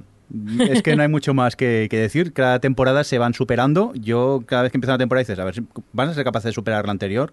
Y yo creo que sí, que esta ha superado con creces el resto de temporadas que hemos estado viendo de, de momento. Javi. Yo en mi caso, ¿sabes lo que pasa? Que eh, no sé si puedo compararla con las otras porque al igual que, que Alex es la primera vez que la he visto sin saber lo que iba a pasar. Entonces, eh, Y qué para mal- mí ha sido la mejor. y para qué mí. mal lo Y una pasas, experiencia ¿eh? Y, y esta vez sí que me he levantado del sillón, he aplaudido y, y lo he pasado muy bien, aunque fuera, en este caso como Alex también, subo tu apuesta y la he visto a las 3 de la mañana ahí en directo en Canal Plus y, y lo- me lo he pasado muy bien. Así que ahora podré volver otra vez a dormir y, y bueno, esperar hasta dentro de 41 semanas. Eso. Sí, porque Pues yo la he visto a las 8 de la tarde como las personas normales que trabajan. Eh, y bueno, yo era la segunda que veía un poco sin, sin haber leído los libros, pero mm, yo que la pondría ahí con la cuarta temporada probablemente, pero esta temporada se ha beneficiado mucho de que todo se estaba ya cer- o sea, estaba todo confluyendo y ver confluir a todos los personajes y todas las tramas ha sido muy satisfactorio. Hemos tenido muchos, muchos momentos clímax, muchos, muchos momentos así de impacto. Y de bajona. Y de bajona también, pero al final las, las bajonas también son puntos álgidos en una, en una historia. Exacto. Que se te quedan. Entonces, pues eh, ha tenido tantos momentos cumbre, eh, tan- tanto buenos como malos, que, que eso ha ayudado mucho a que sea una grandísima temporada y que ha demostrado de nuevo que, que la gente que está detrás tiene muchísimo talento y muchísima mano para manejar un universo tan complejo y que esa temporada los directores han estado, porque bueno, hemos tenido a Jack Bender, que es un clásico de la televisión, es uno de los directores más aclamados de televisión que, bueno, eh, la gente se acordaba en su momento de, del Perdidos, pero vamos, que es que ha rodado grandes episodios y ese ha sido el que ha rodado el, el capítulo de Hodor. Y, y el, eh, Miguel Spotsnik, que es el que, ha, es el que ha hecho los dos últimos capítulos de esta temporada, que es el de Casa Austera, que es como, por favor, le contratáis para todos los capítulos de Hodor. Pues eh, Sí, ya salió la lista de directores de la última temporada Hmm, y no aparece él. No. No vuelve. Pues vaya, Después ¿qué bajón me acabas de dar? Es que Sí, después ¿eh? de la batalla, yo creo que ya. Pues no habrá más batallas, supongo que no habrán batallas, ya está. Por cierto, yo quisiera hacer un ruego. Twitter no son de transición los capítulos de Juego de Tronos. No hay ningún capítulo Ay, ay, de ay, transición. No, esa gente no hay que tomársela en serio. Pasan cosas. Eso de que no ha pasado nada en el capítulo es falso. Siempre pasan cosas. Mira, yo, eh, lo de capítulo de relleno y capítulo de transición son adjetivos o formas de llamar a los capítulos que me, me tocan mucho la moral. Pero yo entiendo que mucha gente que dice transición se refiere a, como comentaba en su momento al principio Alex, con el, el capítulo 6 y 7, que, que es de que tienen que recoger un poco todo lo que han ido contando y resituar a los personajes y al final pues te quedan capítulos más tranquilos en el aspecto de que no hay tanto tantos álgidos en, la, en el argumento general de la historia. Entonces, pues, pero llamar, de ahí a llamarlos de transición o de relleno es que me cabrea mogollón, porque las historias se tienen que contar y se tienen que contar todas las partes intermedias. Al final, Juego de Tronos todo el es- mundo o, o le das muertes y explosiones y dragones o si no. Efectivamente. Sí. Mira que yo soy de tetas, culos y explosiones, pero a mí me dicen, te vamos a dar 40 episodios más de transición y me los quedo, ¿eh? Cerrado, con los ojos cerrados. Que, que eso lo decía al principio, que la temporada había costado 100 millones y que, y, y no sé si habéis leído que esta temporada estaban, vamos, a finales de, de la emisión, estaban negociando con los actores las, los sueldos para el año que viene. Y salió que Peter Dinklage, Kit Harrington y, y ¿qué más? Lena Headley, Emilia Clarke. Y no, y Kit. Harrington, eh, Kit Harrington creo que no.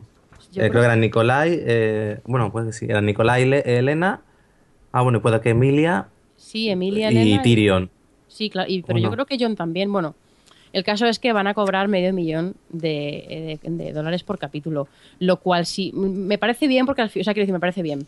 Se entiende porque al final ese dinero lo reportan, es como los futbolistas, me parece una locura lo que cobran, pero al final lo reportan. Pero, pero pensar que la, la temporada tiene el, el- el presupuesto que tiene cada capítulo por hacer la media, 10 millones de dólares, y que estos son a- se van a llevar 4 dólares y medio solo para ellos, 4 millones, eh, es como me parece un poco too much. En plan, dejar dinero para que hagan dragones y dejar Claro. dinero para que hagan eh, caminantes blancos y, y batallas como las que hemos visto y todo. Quiero que tengan dinero. A ver, Adri, Hombre, imagínate cómo tiene que ser la última batalla. Por eso, si les pagan eso, es que HBO saca una pasta Desde luego, desde luego. impresionante. O sea que no le duele a HBO pagárselo. Y aparte, teniendo en cuenta que se han cargado al mitad del cast con las explosiones, verdad. les va a salir, yo creo que les sale más barato y todo la próxima temporada, pagando Sí, esos sueldos. Y si No, yo te gusta, prefiero que se tiren cuatro o cinco capítulos en plan de bottle episode, en plan todos metidos en sitios y luego ya lo demás que sea todo ahí a tope. Tienen que haber batallas de todo tipo, batalla- en el agua, en porque ahora lleva a Daenerys con sus barcos, pues Digo. la liará parda. ay, ay, ay. Y luego Ay, cuando ay, lleguen los ay, caminantes blancos y, Ay, ay, ay, contra ay. el norte y bueno, bueno, bueno, bueno. Venga, que nos vamos. Un cordial saludo de todo el equipo. Eh, Adri, que lo has hecho muy bien. Que te vamos a tener que tener en más especiales, que te lo has currado mucho. Ah, gracias, gracias por invitarme. Sí, sí, sí. No, me, me- me gusta cuando Adri dirige, que yo estoy más reposado y más, más tranquilo, la verdad. Se- Pero luego no te dejo hablar. Me da igual, si por lo que tengo que decir yo tampoco se pierde nada el mundo así en, en Pero general. cuando me toca a mí dirigir, la verdad es que, que admiro tu capacidad de intentar que hablemos todos, porque a mí me cuesta un montón redirigir. Venga. Pues eh, Adri, que muchas gracias, que llevamos ya casi dos horas 40 de, de- de podcast. Y estoy como un pollo aquí en la Ya, ya, habitación. ya, ya. Eh, Alex, gracias por estar ahí, como siempre. Vale. Vale, pues nada, venga, hala, al grano directamente. Javier Fresco, que muchas gracias también por estar ahí. Hold digo adiós. Adiós. Eh, un cordial saludo también de quien nos acompañó, el señor Mirindo. Acordaros de entrar en nuestra página para que veáis el concurso si queréis ganar uno de esos fantabulosos premios que las amigas de Bittersweet tienen en su tienda sobre regalos de Juego de Tronos. Y dicho eso, pues nos reencontramos en, en breve. No sabemos cuándo porque ya llega el veranito y ahora grabemos algún que otro especial. Pero bueno, siempre estar atentos a nuestras redes sociales, tanto Twitter como Facebook, que por allí os iremos informando. Hasta luego, que tengáis un buen verano y nos vemos a un día de estos, o nos oímos, mejor dicho. Adiós. Adiós. Adiós. O Televisión Podcast, el podcast de la cultura audiovisual.